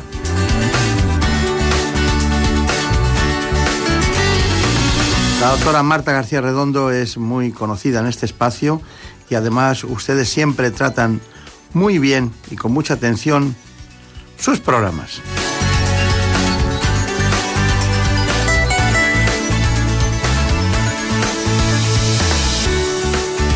Hemos estado con ella y nos ha contado muchas cosas, pero antes les sitúo con este informe.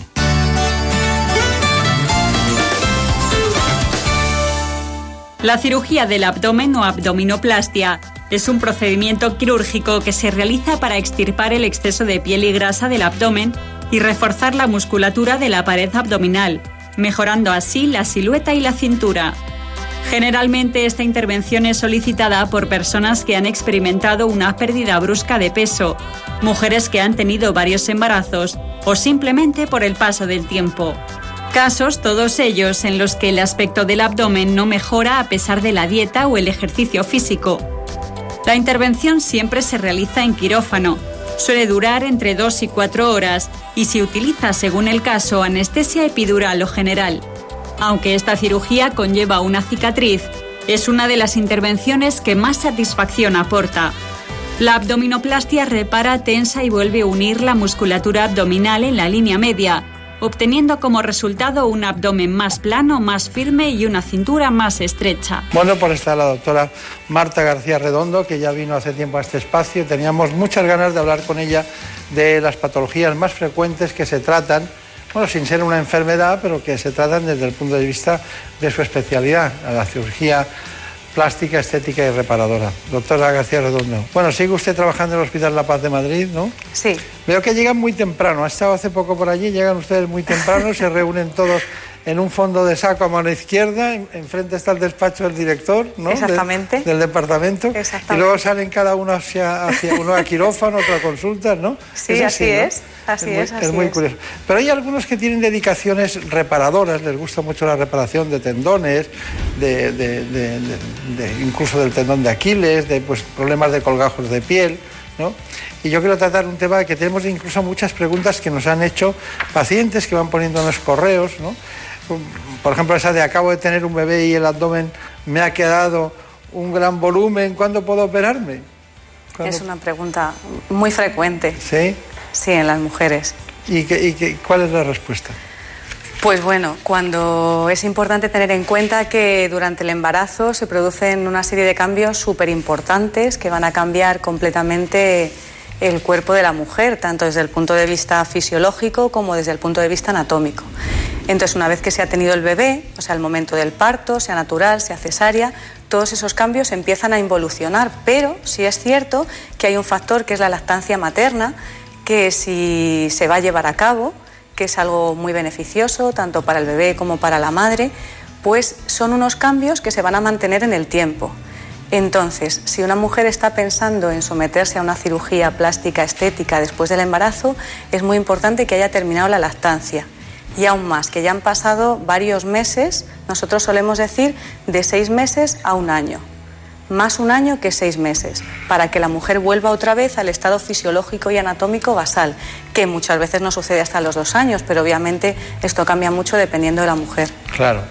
¿Y se pueden quedar las mujeres eh, embarazadas después de hacerse una abdominoplastia inmediatamente después?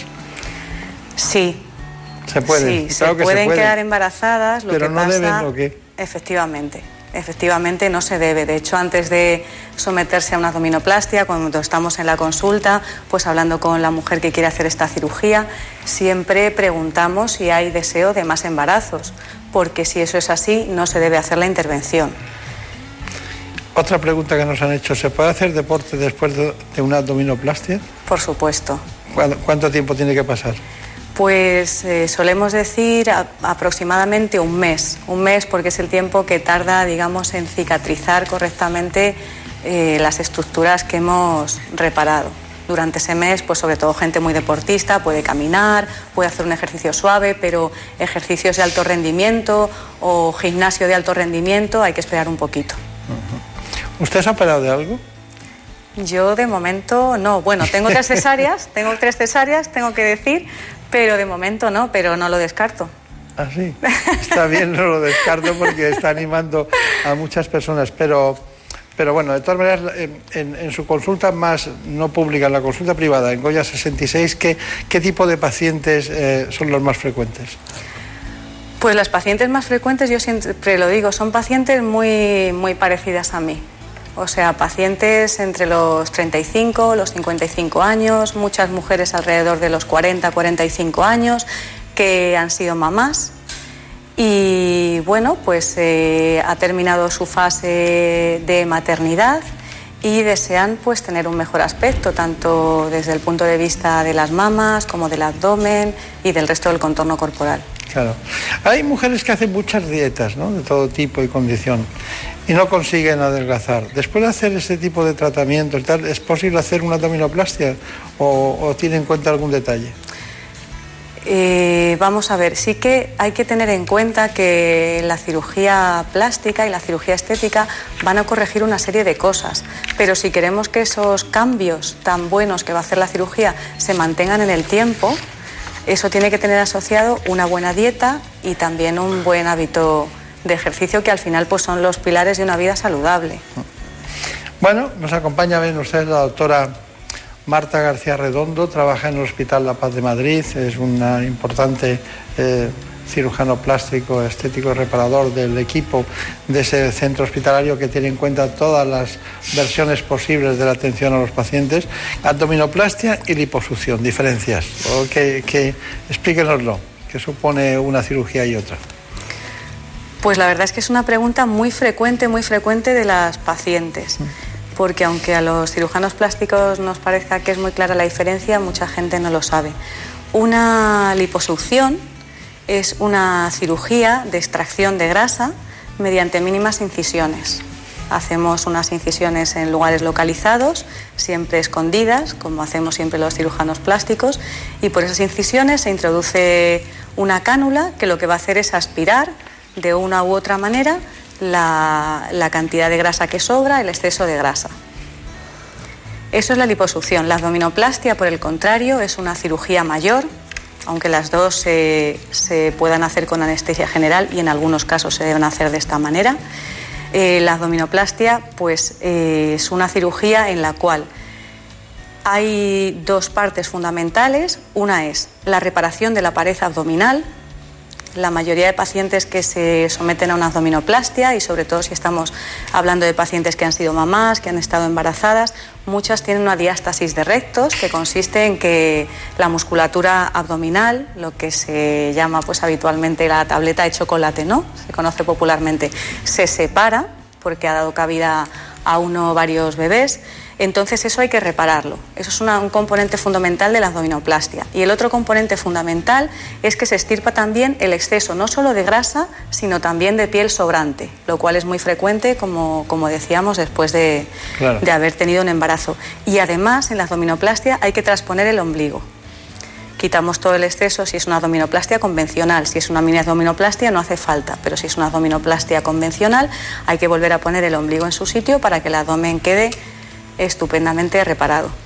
Ha hablado usted ya de la mini abdominoplastia. ¿Cuál es la diferencia entre abdominoplastia y mini abdominoplastia? Pues casi siempre es eh, la diferencia en la cantidad de piel y de grasa que se estirpa. Hay mujeres que necesitan que se estirpe mucha gran cantidad de piel porque ha quedado mucha flacidez y hay mujeres que sin embargo tienen un exceso muy pequeñito de piel y entonces se puede hacer una eh, cirugía más pequeña, una cicatriz más cortita, porque no hay que estirpar tanta cantidad. Claro. ¿Qué medicaciones contraindican la realización de una abdominoplastia? Bueno, a priori, eh, fundamentalmente, fundamentalmente los anticoagulantes. Ah, qué curioso. No quiere decir que no se pueda hacer una abdominoplastia en una paciente o en un paciente que tome anticoagulantes, pero sí hay que ser cinco veces más cuidadoso. De cualquier manera, no sería una abdominoplastia estética, posiblemente sería una abdominoplastia reparadora. Pues, por ejemplo, en personas que tengan secuelas de obesidad mórbida, de un adelgazamiento muy grande, muy grande, muy grande, pues, por ejemplo, un adelgazamiento superior a 20, 30, 40, 50 kilos, en cuyo caso queda un faldón abdominal enorme que aparte de dificultar la vida diaria, pues puede dar lugar a infecciones como infecciones micóticas por hongos. Entonces, en esos casos que también lo hacemos de manera reparadora, hay que tener mucho cuidado. Claro, porque además los pacientes suelen tener un síndrome metabólico y las infecciones son más frecuentes. Exactamente. Bien, hay profesiones que contraindican la abdominoplastia, ¿no? Bueno, hay profesiones en las que también hay que tener un poco más de cuidado. Las profesiones que fundamentalmente pues son de hacer mucha fuerza con el abdomen. Profesiones de personas que se dedican a levantar peso, sea desde el punto de vista del deporte. Así, los que llevan presión intraabdominal, ¿no? Eso es, eso es. O sea, desde el punto de vista de, bueno, pues personas que tienen que levantar otras personas. No es que esté contraindicado, pero sí hay que indicarles muy bien que el primer mes de reposo o, de reposo relativo, quiero decir, de ejercicio suave, que lo tomen muy en serio para que luego la reparación del abdomen no, no fracase. ¿Y se pueden volver a poner, esto es una pregunta que nos han hecho mucho, bikini las personas que se han hecho una abdominoplastia? Sí, sin ningún problema. Es un miedo muy, muy frecuente en las mujeres que siempre pues se preocupan porque como la abdominoplastia, como decíamos, va con una cicatriz suprapúbica, pues piensan que luego no se van a poder poner bikini para nada. Ya diseñamos la cirugía de tal manera que esa cicatriz vaya oculta en la braguita. ¿Cómo es el posoperatorio? Pues el posoperatorio en estos casos, bueno, es mucha cirugía, porque es verdad que son varias horas de cirugía, pero el posoperatorio sobre todo lo condiciona más el abdomen. Hay que tener mucho cuidado al levantarse, al sentarse, al añadir la mastopexia, pues también hay que tener cuidado con los brazos, pero fundamentalmente es que al final el abdomen lo utilizamos para todo, para respirar. Claro, claro, claro. ¿Y las cicatrices? ¿Quedan cicatrices? ¿Hay reacciones cicatrizales eh, patológicas o no? Pues siempre hay que explicar que toda cirugía que hagamos va a llevar cicatrices es imposible mm, que no quede una mínima cicatriz. Pero lo más importante es hacer, bueno, por supuesto, la cirugía correctamente y después llevar un buen posoperatorio con todos los cuidados que se indiquen para que esa cicatriz sea la menor expresión posible de lo que puede ser una cicatriz. Es que quiero poner acento en aquellas personas que después hacen una, una cicatriz queloide, que no es culpa del cirujano, que es una reacción orgánica a la cicatrización. Porque cicatriz tienen que cicatrizar, si no sangrarían, cicatrizan, pero no se notan. Las cicatrices no se notan. Si se cuidan, generalmente no se notan demasiado. Está bien, está bien. Bueno, tenemos una información que a mí me, me apasiona, que es la de relación entre abdominoplastia y concretamente el embarazo. La ha hecho también Elena Fernández Puyol. Vamos a verla. Son muchas las mujeres que se someten a una abdominoplastia tras una fuerte pérdida de peso o un embarazo. La distensión de la musculatura del abdomen, las variaciones de peso e incluso los desórdenes hormonales que pueden aparecer en esta etapa de la vida de la mujer contribuyen a la formación de un abdomen poco estético. Pero gracias a esta intervención quirúrgica se puede eliminar el exceso de piel y grasa, a la vez que se corrige la flacidez del músculo abdominal sin embargo, los expertos insisten en que esta intervención no es un método para adelgazar después de la gestación, ni tampoco consigue eliminar todas las estrías. Además, no se debería hacer hasta pasados por lo menos seis meses del parto, ya que en el periodo de lactancia también se producen importantes cambios físicos. Por otro lado, no se recomienda en mujeres que tengan pensado volver a quedarse embarazadas. Bueno, eh, ya lo hemos oído, el embarazo y la, y abdominoplastia cabalgan juntas en algunas ocasiones, pero siempre teniendo en cuenta. Usted dice que no a muchas mujeres cuando vienen a, operarse, que ellas ya han decidido algo y usted les dice, mira, no te lo recomiendo por esto, por lo otro. Sí. sí es que creo que es mejor cirujano plástico el que dice que no que el que dice a todo que sí. Totalmente. Es que es más difícil. Claro. Lo difícil realmente en nuestra profesión es decir no, pero es lo más importante. Claro, claro, claro. Bueno, y, y, eso de que le pregunten qué operación necesito es frecuente, ¿llega alguien con qué o ya llegan con la decisión tomada? Eso suele ser más frecuente en las reuniones familiares, sociales. Generalmente la persona que viene a consulta ya viene enfocada con, con un tema determinado. Bueno, y, y, cuando tienen, ya hemos terminado, se ha solucionado todo, se van a casa, bueno, se saludan, bueno, van, todo, todo ha quedado bien, es el alta, ¿no? Es la famosa alta. Eh, ¿Cuándo se ven los resultados realmente y cuánto le van a durar? Pues es muy buena pregunta, porque yo siempre desde la primera consulta lo, lo digo y lo aviso. Mm, aunque el resultado inmediato ya se vea, Sí es cierto que, la cicatrización pasa por, varias fases, primero una fase de inflamación, luego una fase de que la cicatriz termina de cerrarse y la última fase que es la más importante y es cuando la paciente pues tiene que saber esperar, es la fase de remodelación, que es cuando hay que cuidar las cicatrices, etcétera. Entonces, ¿cuánto tiempo? Pues a los seis meses, el año. Aproximadamente. No quiere decir que la paciente al mes no pueda retomar su vida social, laboral, deportiva, se pueda vestir desde el día siguiente para estar bien, pero realmente cuando las cicatrices se van a borrar, cuando ya todo se va a quedar en reposo, suele ser alrededor del año. Pacientes un poquito antes, pacientes un poquito después, pero alrededor del año. Está bien, está bien. Bueno, em, hay muchas, hay muchas cuestiones que podemos tratar, ¿no? Pero, ¿cuál es la operación que más le gusta hacer de todas? A mí me gusta mucho la cirugía mamaria. Me gusta mucho. Porque desde mi formación y demás siempre he estado muy vinculada a la mama, tanto desde el punto de vista reparador, en La Paz, pues tratando la reparación, la reconstrucción de la mama por cáncer de mama fundamentalmente. Y en cirugía estética, pues quizá por eso también me he vinculado mucho a la cirugía estética mamaria.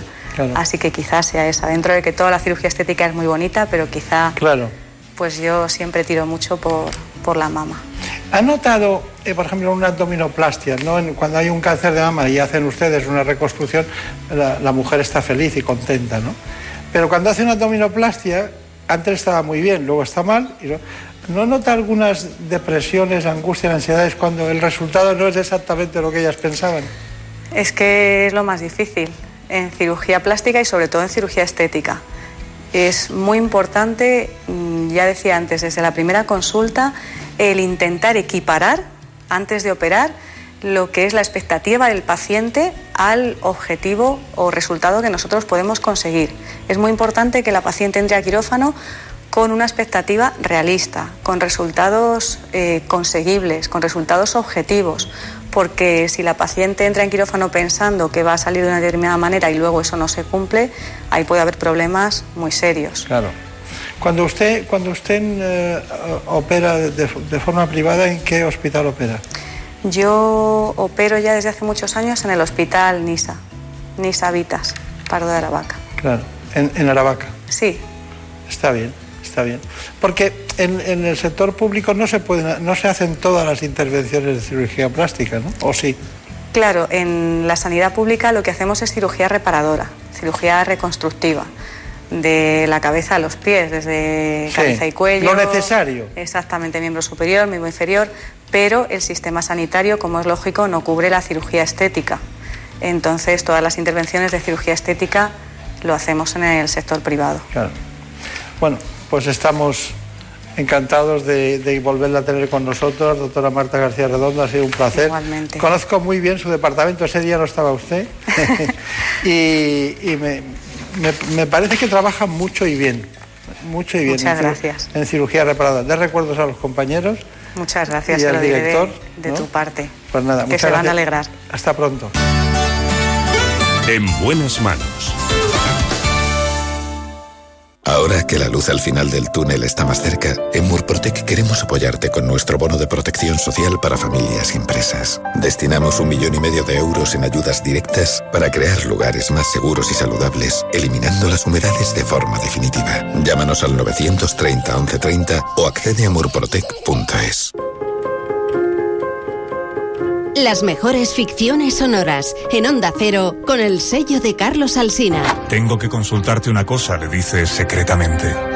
Sé que debemos sacrificarlo todo por la causa, pero a veces se le presenta a uno un caso de conciencia difícil de resolver.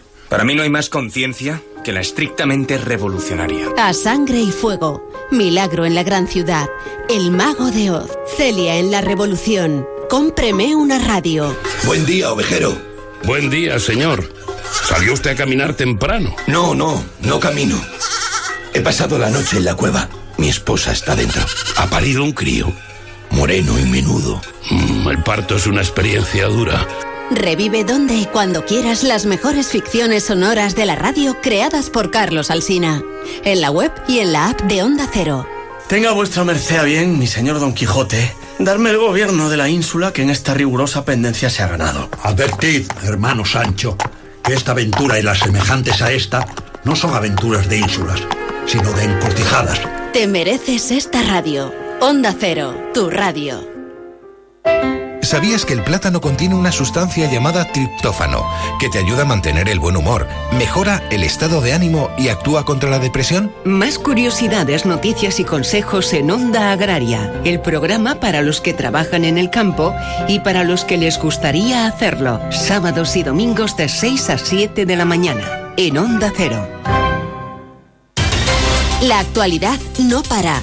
Por eso los fines de semana también te acercamos todas las noticias. Esto es lo que está pasando ahí fuera. Pedro Sánchez, que este sábado recibía una oferta que se ha permitido rechazar y envía también un recado. desde México, Mamen, no llegan buenas noticias. Y seguramente estemos hablando de una de las imágenes de que del... se habla hoy en otros lugares del planeta. Rusia, Xavi Colás. En Rusia se acabó lo de fumar. Estamos ya en el Reino Unido con Celia Maza. El Partido Conservador inicia... Vamos ahora hasta Italia, Darío Menor. La sentencia del Tribunal Constitucional... Y cerramos en Israel con Hanna Beris. En Israel la semana que termina ha sido muy política. Noticias fin de semana con Juan Diego Guerrero. Sábados y domingos a las 7 de la mañana y a las 2 de la tarde. Te mereces esta radio. Onda Cero, tu radio.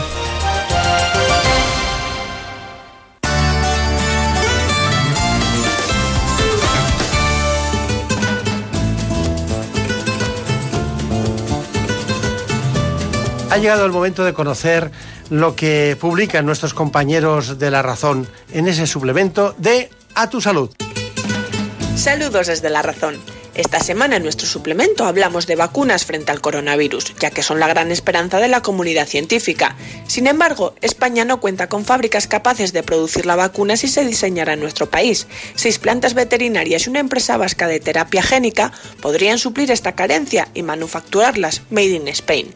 Además, contamos que el laboratorio británico GSK ha confirmado que el próximo año producirá adyuvante para la inmunización contra el COVID-19, un proyecto que desarrolla junto a la francesa Sanofi y que permitirá contar con mil millones de dosis de refuerzo para tener más vacunas. Después de varios meses de cierre en casa, los expertos alertan de que la depresión y la ansiedad acechan a los niños tras estar confinados. En concreto, varios estudios europeos confirman que el 83% de los padres ha notado cambios psicológicos en sus hijos y Save the Children avisa de que el 25% de los menores desarrolla comportamientos depresivos, un problema que debe atajarse a tiempo para evitar que se cronifique. Y hablamos de pediatría con la doctora Marta de Quisano, jefa de pediatría del Hospital El Pilar Quirón Salud de Barcelona, quien nos asegura que es clave recuperar la atención pediátrica y mantener la cobertura de vacunación en este momento de crisis sanitaria. En nuestra sección de alimentación explicamos que una buena terapia nutricional acorta la estancia en la UCI. En concreto, la dieta rica en proteínas y alta en calorías, acompañada del uso de complementos en vitaminas y minerales, reduce el uso de ventilación mecánica y mejora la calidad de vida tras el alta en pacientes COVID-19. Y charlamos con el doctor Jesús San Miguel, quien nos asegura que ahora ya es posible hablar de curación en caso de mieloma múltiple. Y en nuestra contra entrevistamos a Eduardo López Collado, director del Instituto de Investigaciones Sanitarias del Hospital Universitario La Paz, quien nos asegura que con el COVID se elevan unos marcadores inmunes que resultan claves para saber cómo evolucionará el paciente. Pero estos son solo algunos de los contenidos. Encontrarán más información en las páginas del suplemento a tu salud y durante toda la semana en nuestra web www.larazón.es barra salud. Sin más, que pasen una feliz semana.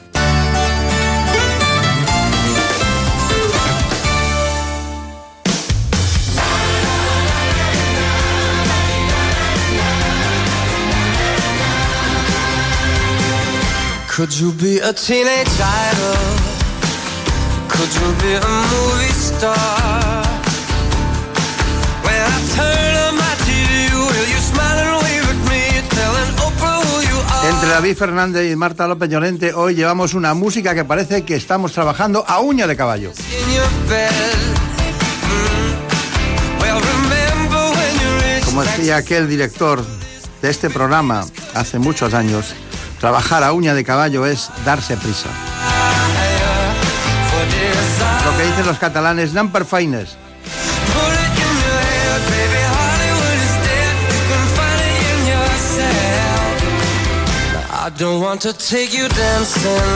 Hay una dermatóloga en la Fundación Jiménez Díaz y en la Clínica Dermatológica Internacional que se llama la doctora Molina. Trepidante, trabajadora, investigadora, vanguardista, una mujer para este tiempo. Que vamos a ver si nos arregla ese envejecimiento de la piel. Ella nos contará los factores que determinan por qué envejece la piel. Hábitos de vida, sol, contaminación, tabaco. Nos lo cuenta enseguida. Mientras, les invito a que conozcan estos asuntos que enmarcan el concepto de envejecimiento en dermatología.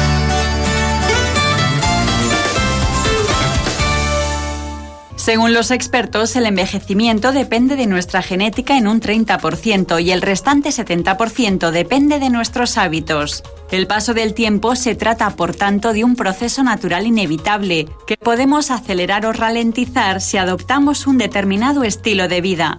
Entre las medidas que podemos tomar para retrasar el envejecimiento están cuidar la alimentación, descansar de forma adecuada, mantenernos activos física y mentalmente y tener una actitud positiva ante la vida y el propio envejecimiento.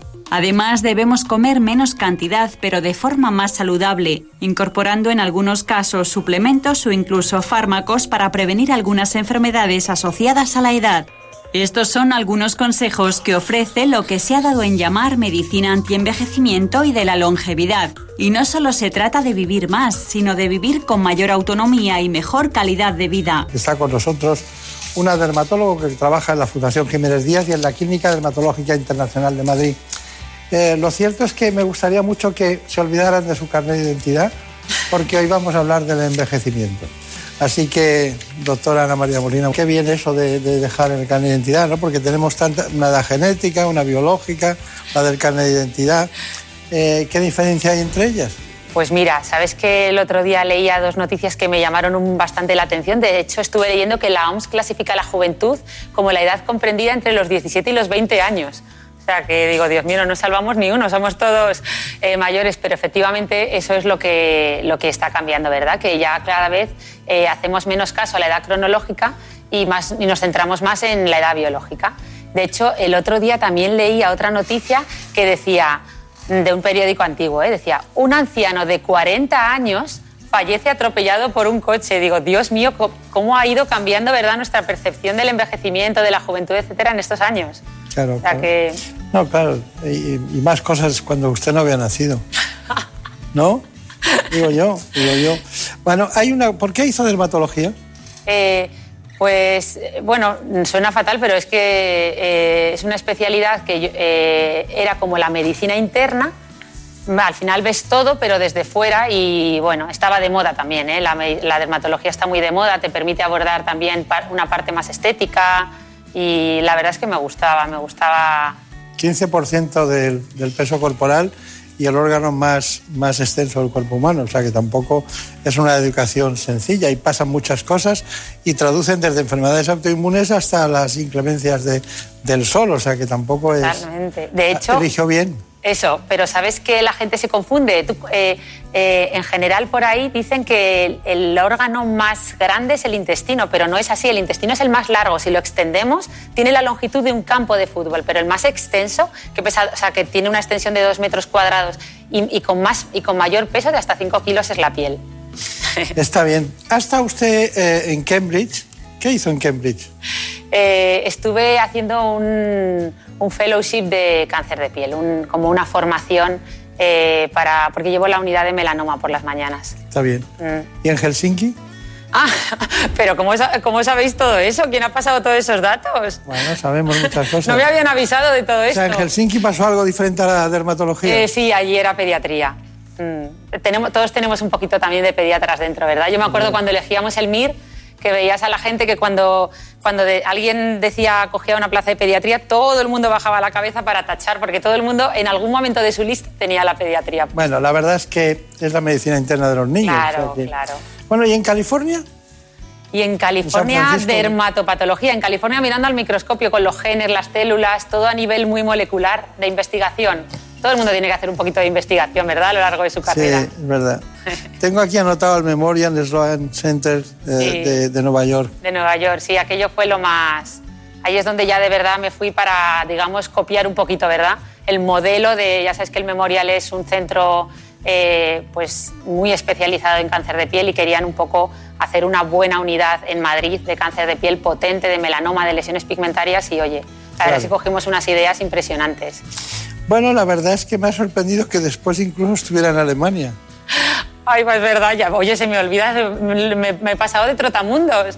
¿En qué sitio estuvo? Eh, estuve en Friedrichshafen, no sé si ni siquiera si lo... Yo creo que un alemán ni se entera de lo que estoy diciendo, pero sí, allí estuve también eh, miran- siguiendo pues con la, con la... Yo hice la tesis internacional en cáncer de piel, etcétera, y estuve allí profundizando para hacer una, una buena investigación más completa. Está bien, está bien.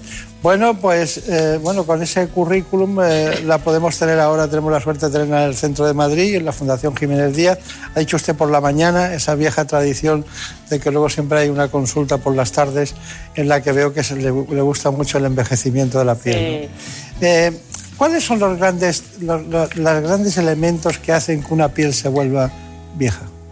Buah, aquí sí que es importante clasificar la mente de, de la gente en, en un, como en un triángulo, como en tres cosas, para, porque además si lo entendemos fácil, luego podemos entender también muy fácilmente los tratamientos.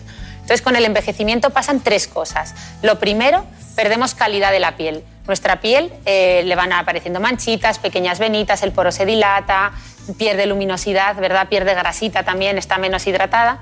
Eh, lo segundo es que empezamos a perder volúmenes. Nuestros huesos, parece mentira, pero todo ese soporte, ese cráneo, se, va, se produce una resorción. La grasa se va movilizando. Esa frase tan típica que dicen de lo de los, a veces por ahí, ¿verdad? Un poco vulgar de elige cuando seas mayor entre cara o culo. Pues es verdad, hay una redistribución grasa y precisamente se nos va de la cara. Eh, eso sería la pérdida de volumen, que por eso empieza la flacidez. Todas las pacientes te dicen, ¿verdad? Te dicen lo mismo. Dice, doctora, yo lo que quiero es este poquito, este poquito, solo eso. Bueno, pues ese poquito es difícil, eh, pero se puede conseguir. Y una tercera cosa, perdón, que me voy por las No, ramas, no, que no. son las famosas arrugas de expresión, que yo tengo una relación amor-odio con ellas, porque, oye, también, también están indicando que ha sido una persona muy simpática, ¿no? Todas estas arruguitas dicen que la sonrisa verdadera es aquella que es la sonrisa de Duchenne, que es cuando implicamos, o sea, cuando sonreímos también con los ojos, no solo con la boca, implicamos la musculatura eh, orbicular. Está hablando de hombres y mujeres, ¿no? Sí, sí, de los dos. En los dos producen, se producen esas tres cosas, pérdida de volúmenes, arrugas de expresión y pérdida de calidad de la piel. ¿Y qué es más enemigo, el tabaco o el sol? Buah, aquí sí que hay un enemigo que gana por goleada, ¿Qué es es? más, el sol. Es impresionante, impresionante. De Y hecho, seguimos y seguimos, ¿eh? y seguimos y seguimos. Bueno, yo vengo morenita, pero de autobronceador, ¿eh? Eh, yo creo que el autobronceador es el gran desconocido. Si, mm, si la gente quiere tener un poquito de tono, porque es verdad que a veces un poquito de tono favorece, pues pueden usar autobronceadores, que lo que hacen es, es la dihidroxiacetona, que lo que hace es poner nuestra piel de un poquito, o sea, un poquito marrón, eh, puede favorecer y sin embargo mm, nos... Yo uso el agua de Aven y nadie se lo cree, Anda, ¿es lo único que aplica? nada más. Y, y- y yo creo que también debe influir mucho la, la melatonina, ¿no? Ay, totalmente. Sabes que es el gran. Yo creo que por ahí van. Ahí- o sea, todas las investigaciones en envejecimiento están yendo por el campo de la melatonina. Yo creo que ahí hay muchísimo. Pero no tomo nada, quiero decir que Ah. debo, la, la debo tener alta, Ah, pues. mm, corteza suprarrenal, anda, es verdad, claro. Fíjate. claro. Pero ya sabes que se la están. O sea, que. Hay tres mundos, mineral corticoides, los melanotropos y sexual corticoides. Como vayan juntos es terrible. Porque Efectivamente. tienes la tensión alta, estás siempre muy proactivo. Efectivamente. Pero. eh, ¿Hay análisis de eso o no? Uf, ahí me pillas totalmente, porque yo, o sea, lo, o sea, lo estamos viendo mucho en la piel. Nosotros, yo, eh, estamos haciendo muchos estudios de melatonina oral para el envejecimiento, que sí que hay un montón de estudios ahí, desde luego, eh, y luego también aplicada de forma tópica. Eh, yo en los productos que uso por la noche ya, ya intento que lleven melatonina tópica. ¿No hemos quedado que era el autobronceador? El autobronceador, el autobronceador hay que ponerlo de moda. Me tenéis que ayudar a poner el autobronceador de moda y que el sol se quite, porque ya sabemos que además esto son buenas noticias en el fondo, que nuestros, o sea, el, el sol y otros factores externos que ya sabes que hoy en día se unen bajo el término exposoma, que a nosotros nos encanta poner, ¿verdad?, nombres raros, eh, influyen más en el envejecimiento que, pues eso, que el cumplir años. O sea, que, que si podemos fotoprotegernos del sol y llevar una vida saludable, vamos a, a poder influenciar muchísimo en Está esa bien. edad biológica y cronológica que, de la que hablábamos al principio. Mm. Bueno, eh, usted no se calla, ¿no? No se calla nunca, ¿no? Siempre, siempre tiene recursos dialécticos científicos en este caso, porque no ha dicho todo lo que ha dicho es cierto. ¿eh? Pero tiene una espontaneidad muy, muy potente, ¿no? Bueno, estamos disfrutando que nos ha puesto las pilas directamente la doctora Ana María Molina hablando de envejecimiento de la piel, un asunto que no es menor, dada la esperanza de vida que van teniendo hombres y mujeres en nuestro país. Hay muchas cosas que le quisiera preguntar, pero usted que trabaja en el Centro Dermatológico Internacional, ¿cuál es la proporción de hombres y mujeres que llegan por el problema de la, de la cara, de la, piel de la cara, que, que, es lo que más se ve? Bueno, muchas mujeres señalan los colgajos de, los, de las extremidades, ¿no? Eh, bueno, y, y, zonas del cuerpo que no se ven, pero, pero que también les preocupan, ¿no? Pero ¿qué es lo que, lo que la proporción de hombres y mujeres? Pues aquí hay dos cosas que están cambiando. Han cambiado, por un lado, el perfil de paciente. Efectivamente, antes era eh, casi 100% de consultas de medicina estética de envejecimiento mujeres. Ahora ya hay un 89% de mujeres y un 11% de hombres. Y también está cambiando mucho el motivo de consulta. Antes eh, se hacían muchos más tratamientos corporales eh, y hoy en día se hacen muchos más tratamientos faciales un 70-30 diríamos. O sea que eso está cambiando y cada vez los hombres se animan más, sobre todo al marcaje mandibular. Vienen muchos consultando para un poquito marcar esas facciones, hacer esa cara un poquito más cuadrada que en los hombres resulta muy atractivo. Claro. Es más, es, es más fácil otras cosas, ¿no? Por ejemplo, eh, físicamente, eh, la tabla que llaman, ¿no? Estar que no arreglar las mandíbulas y ese tipo de zonas, ¿no? Es más, más complicado, ¿no? Digo, desde el punto de vista estético, hablo de cirugía ahora, ¿no? Ah, vale, de cirugía. Sí, claro. Claro. Bueno, eh, vamos a ver, el proceso de envejecimiento tiene unas fases. Hay unas, unas fases de unas venitas, unas manchas, ¿no? Al principio, ¿cómo evoluciona eso?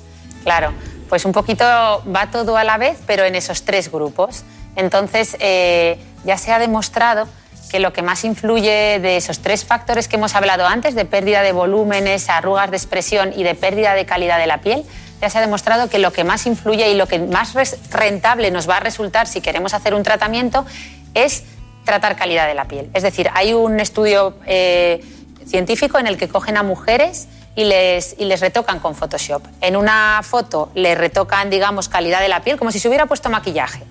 En otra le retocan volúmenes, como si le hubieran infiltrado algún relleno o repuesto esa grasita perdida. Y en la otra le retocan arrugas, como si se hubiera puesto un poquito de toxina botulínica para suavizar la expresión. Bueno, pues todo el mundo eh, el 90% de los que observan esas fotos la perciben más bella, esas pacientes en donde se ha retocado la, la, calidad de la piel. Por eso el maquillaje triunfa tanto. ¿Sabes qué dicen, eso que dicen por ahí a veces de que los hombres a veces nos dicen, cariño, estás más guapa sin maquillaje? pues ya se sabe que no es así. La ciencia ha demostrado que tanto hombres como mujeres eh, percibimos eh, más atractivas a las personas maquilladas. No, no, pero eso no es una verdad científica que dice el hombre, eso es una manera, un piropo encubierto, ¿no? Es verdad. Claro, dicen Es verdad, qué bueno. Sí, claro, eso es así, pero bueno, hay más cosas. Eh, de los tres factores, ¿cuáles son los que más influyen precisamente en la percepción del envejecimiento que observamos? Eso, eso, lo que decíamos, sobre todo la calidad de la piel. Si podemos conseguir, de hecho, además para la paciente va a ser la mejor forma de empezar, de introducirse en, esa mejoría estética, porque son tratamientos normalmente que hacemos para mejorar la calidad de la piel pues más sencillos eh, y que lo que hacen es borrar manchitas, borrar esas pequeñas venitas, mejorar esa, esa luminosidad de la piel. Lo pueden hacer incluso a veces simplemente con dermocosmética. Entonces, yo creo que hay que empezar por ahí siempre. Eh. Bien, la doctora Ana María Molina está con nosotros hoy, nos acompaña con mucho entusiasmo intentando defender lo que podemos hacer para mejorar estos años que van pasando cuando antes, en estas edades que hoy se jubila la gente, pues antes prácticamente se dejaba de, actuar. Pero claro, hoy los sustitutos de lo que es eh, la función de las hormonas, de la función ovárica, aparecen por todos los lugares para mantener la piel en su conjunto en perfecto estado. Yo me gustaría preguntarle a la doctora Ana María Molina, que trabaja en la Clínica de Dermatología Internacional, una cosa y es que eh, si tuviera que salvar un producto, un producto, estoy hablando de composición, ¿eh? Eh, ¿qué salvaría? ¿El voltios, el ácido retinoico, la mesoterapia o alguna técnica de peeling químico? ¿Qué es lo que salvaría uno solo? O uno solo no pueden ser dos, ¿no? Tiene que ser uno. No, pues yo creo que metería el ácido retinoico? Y la toxina botulínica. Claro, ¿cómo lo sabe? Claro, efectivamente. Claro. Justo, salvaría ácido retinoico y toxina botulínica. La quimiodenervación con toxina botulínica hoy en día es la técnica estética más realizada en todo el mundo y con mayor satisfacción por parte de los pacientes y luego obviamente en dermocosmética el agente, o sea, el principio activo por excelencia que mayor eficacia ha demostrado para prevenir el envejecimiento es eh, los retinoides. Mm. Los retinoides. Es Eh, impresionante. en realidad hidratan desde dentro, ¿no? Sí, eh, favorecen ese recambio cutáneo que se va perdiendo. Normalmente una piel joven se recambia por completo la última capa de la piel, que es la visible, la epidermis, en unos 30 días. Pues ese recambio, esa forma natural eh, y tan inteligente de, de regenerarse que tiene la piel se va atrofiando y los retinoides nos ayudan mucho con ello. Y además yo siempre se lo explico a las pacientes que es como poner a la piel a hacer deporte. Entonces, si empezamos en etapas jóvenes y conseguimos que ayudar a la piel a que esté como más activa, renovándose, al final no da tiempo a formar tantas arruguitas, tantas manchas, la piel se ve más luminosa porque es una piel eh, más fina, más sana. Ya. O sea que, ¿Y el láser de rejuvenecimiento lo, lo- lo- lo usan ustedes? sí, de, el láser se obtienen resultados espectaculares. Sí que es cierto que hay una, hay, una, tecnología muy parecida al láser que no lo es, que es la famosa luz intensa pulsada, porque el láser normalmente es una luz coherente que va contra un pigmento, pues la melanina o la hemoglobina de la piel, el color marrón, porque ya sabemos que el color de la piel viene determinado por tres pigmentos, el, el negro de la melanina, el rojo de la hemoglobina y el amarillo de los carotenoides. Entonces, la luz pulsada es una luz divergente que no solo, digamos, ataca a uno de esos pigmentos, sino que es capaz de atacar a la melanina, un poquito a la hemoglobina. Entonces hace un efecto goma de borrar que decimos a veces nosotros, que da mucha luz. eh, a los pacientes les gusta y mejora mucho el envejecimiento y yo creo que es uno de los tratamientos más parecidos al láser y más demandados. Está bien. Bueno, hemos estudiado este asunto, los factores eh, que influyen y hemos llegado a esta conclusión. La piel es el órgano en el que es más visible la edad. Es a partir de los 25 años cuando empiezan a manifestarse los primeros signos de envejecimiento. Los cambios más evidentes son la pérdida de volumen y elasticidad de la piel y la aparición de manchas y arrugas. Esto se debe a una serie de factores. Es lo que se llama el exposoma. El exposoma es todo ese conjunto de factores externos, principalmente la radiación ultravioleta, la contaminación ambiental, el estrés, que han demostrado tener un impacto en el envejecimiento de la piel mucho mayor incluso que el paso de los años. Por lo tanto, ciertos hábitos como llevar una vida saludable, usar protector solar e hidratarse son claves para nuestra piel. Y además podemos recurrir a tratamientos cosméticos y médico-estéticos, siempre asesorados por un especialista. Nosotros recomendamos comenzar a cuidar nuestra piel normalmente en torno a los 30 años con una buena rutina cosmética que haya demostrado eficacia frente al envejecimiento. Posteriormente, en torno a los 40 años, podemos comenzar a realizar algún tratamiento estético de rejuvenecimiento facial. Gracias a estos cuidados podemos retrasar o incluso evitar que la piel revele nuestra edad. Bueno, eso de evitar que la piel revele nuestra edad, ¿eh? eso está muy bien. Bueno, tenemos un reportaje, es una mujer de 70 años en la Clínica de Dermatología Internacional y hemos acudido allí para ver cómo trabaja la doctora Molina. Esta paciente acudía a nuestras consultas porque quería verse mejor. En su caso propusimos una serie de tratamientos de rejuvenecimiento facial y lo ideal siempre es combinar eh, técnicas. En su caso vamos a realizar una luz pulsada para mejorar calidad de la piel y además vamos a realizar una infiltración con sustancias que son capaces de estimular la formación de colágeno y mejorar toda esta zona. El primero de los tratamientos consiste en aplicar una luz por toda la cara que tiene un triple efecto. Por un lado va a mejorar todas las manchas que tiene la paciente, también los pequeños vasos sanguíneos dilatados y el mejor de todos, va a hacer un efecto flash en cuanto a luminosidad y la paciente se va a ver mucho mejor. El segundo de los tratamientos consiste en infiltrar una sustancia de relleno, que es la hidroxiapatita cálcica, que no solo va a aportar volumen, sino que además va a hacer un efecto redensificador, de forma que al cabo de unos meses la paciente va a notar cómo su óvalo facial está mucho más definido.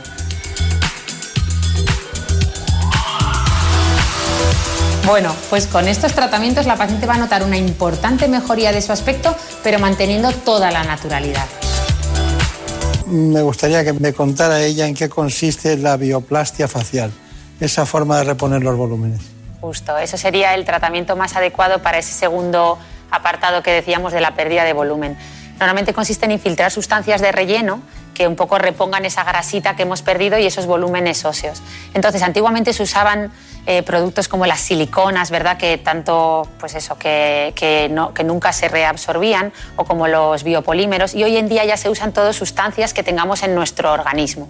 Principalmente usamos dos tipos de relleno en bioplastia el ácido hialurónico, que lo tenemos incluso en la piel y es una molécula que absorbe mucha agua, y la hidroxiapatita cálcica, que es una molécula que tenemos en los huesos y que además es capaz de no solo rellenar, sino estimular la producción de colágeno, con lo cual produce un efecto también tensor. Bueno, antes de las conclusiones, dermatología y envejecimiento, tenemos estas conclusiones. La piel es un órgano que dice mucho de nosotros. Puede reflejar el estado de salud general o si se padece alguna enfermedad. Además, evidencia el paso del tiempo. Existen ciertas alteraciones dermatológicas que aparecen en la madurez. En el caso de los hombres, la caída del cabello es habitual con el paso de los años. Por eso es importante acudir a un especialista para una buena salud capilar. En mujeres adultas, el acné o las manchas en la piel pueden aparecer en la edad avanzada. Y aunque en la mayoría de los casos se pueden eliminar por láser, solo el dermatólogo puede determinar si es adecuado este tratamiento. La piel también está relacionada con nuestra mente y viceversa. Existen enfermedades de la piel que se agravan con el estrés o la depresión y enfermedades psicológicas causadas por patologías cutáneas. Y es que tener una piel sana no solo es importante por estética, puede aumentar nuestra calidad de vida. Bueno, calidad de vida, calidad de vida. ¿Y cómo debe influir la dieta, verdad? También, también, lo que ustedes llaman el esposoma, que es un término de 2005. ¿eh? De 2005, sí, pero se ha puesto de moda recientemente. Sí. Eh, pero engloba un poquito todo ese daño eh, por factores externos eh, como la dieta, ¿verdad? El- la polución, el estrés. Esa, esa gestión emocional es también tan importante. Pues la dieta en concreto, la verdad es que la dieta dermosaludable, la que es saludable para la piel, coincide con la dieta saludable, rica en frutas y verduras, antioxidantes, etcétera. O sea que Claro. es fácil. ¿Cuál es, eh, doctora Molina, su conclusión de todo este programa? Uf.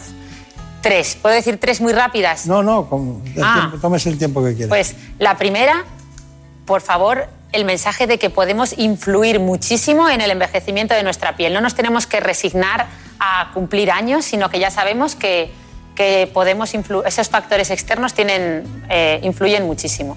Dos, el, si queremos hacernos un tratamiento o queremos mejorar de alguna manera, comenzar por aquellos tratamientos que mejoren nuestra calidad de la piel. Pues, por ejemplo, hacer un tratamiento antimanchas eh, o algún tratamiento para dar luz a la piel, porque es lo que más rentable nos va a ser tanto económicamente, o sea, el coste-beneficio va a ser el mejor. Y tres, trabajar desde, de- desde un poquito los 30, 35 ya con una buena rutina cosmética, incorporar principios activos que funcionen, no tener 40 cremas que sean todas iguales, sino tener poquitas, o sea, optimizar y tener y utilizar principios activos como retinol, antioxidantes o hidroxiácidos que de verdad han demostrado mucha eficacia para el envejecimiento de la piel. Dos preguntas muy rápidas. ¿El alcohol? Uf, el alcohol, el alcohol, el tabaco y todos esos hábitos de vida Malo. bueno, un poquito ya sabemos que, pero Bien. obviamente el equilibrio, en el equilibrio está la virtud. Bien. Y, otra cuestión, ¿el ejercicio físico? Oh, qué importante. Si podemos incorporar ejercicio físico aeróbico y además algún ejercicio físico que esté también relacionado con esa gestión emocional, como el yoga, incluso hacer algo de meditación, eso, todo eso ha demostrado, eh, ya sa- sabíamos que pensábamos que los telómeros no se podían, o sea, que una vez que se iban acortando, pues ha demostrado poder revertir ese envejecimiento no solo externo, sino a nivel celular, en el acortamiento de los telómeros, que es algo que, que la ciencia parecía que nunca iba a poder llegar. Bueno, es increíble, pero hemos dado un repaso general por todo. Ahora podríamos matizar muchísimas cuestiones con usted, pero para eso ya se lo preguntaremos en la consulta. Muchísimas gracias, mucha suerte y que sea muy feliz. Qué bien, lo mismo digo, gracias. En buenas manos. El programa de salud de Onda Cero. En buenas manos. Por un beso tuyo, contigo me voy. No me lo pregunto, contigo me voy. Que se me fue del alma, contigo me voy. Yo me voy, yo me voy, yo me voy, yo me voy. Le, le, le, en la producción estuvo Marta López Llorente.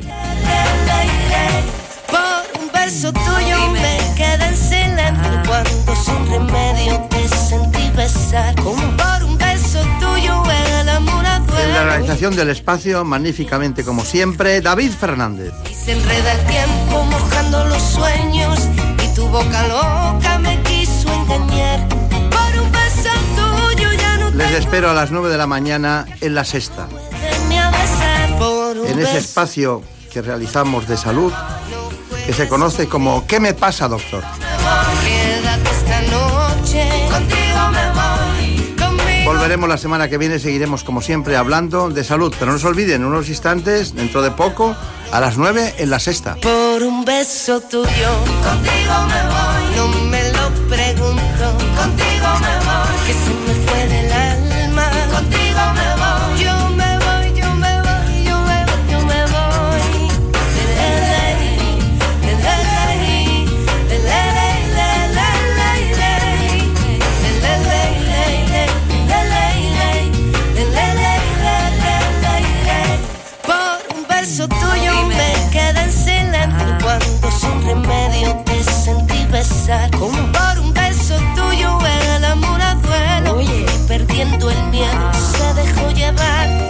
enreda el tiempo mojando los sueños y tu boca loca me quiso engañar. Por un beso tuyo ya no tengo dueño, acércate un poco, muéveme a besar. Por un beso tuyo, contigo me voy. No juegues conmigo, contigo me voy.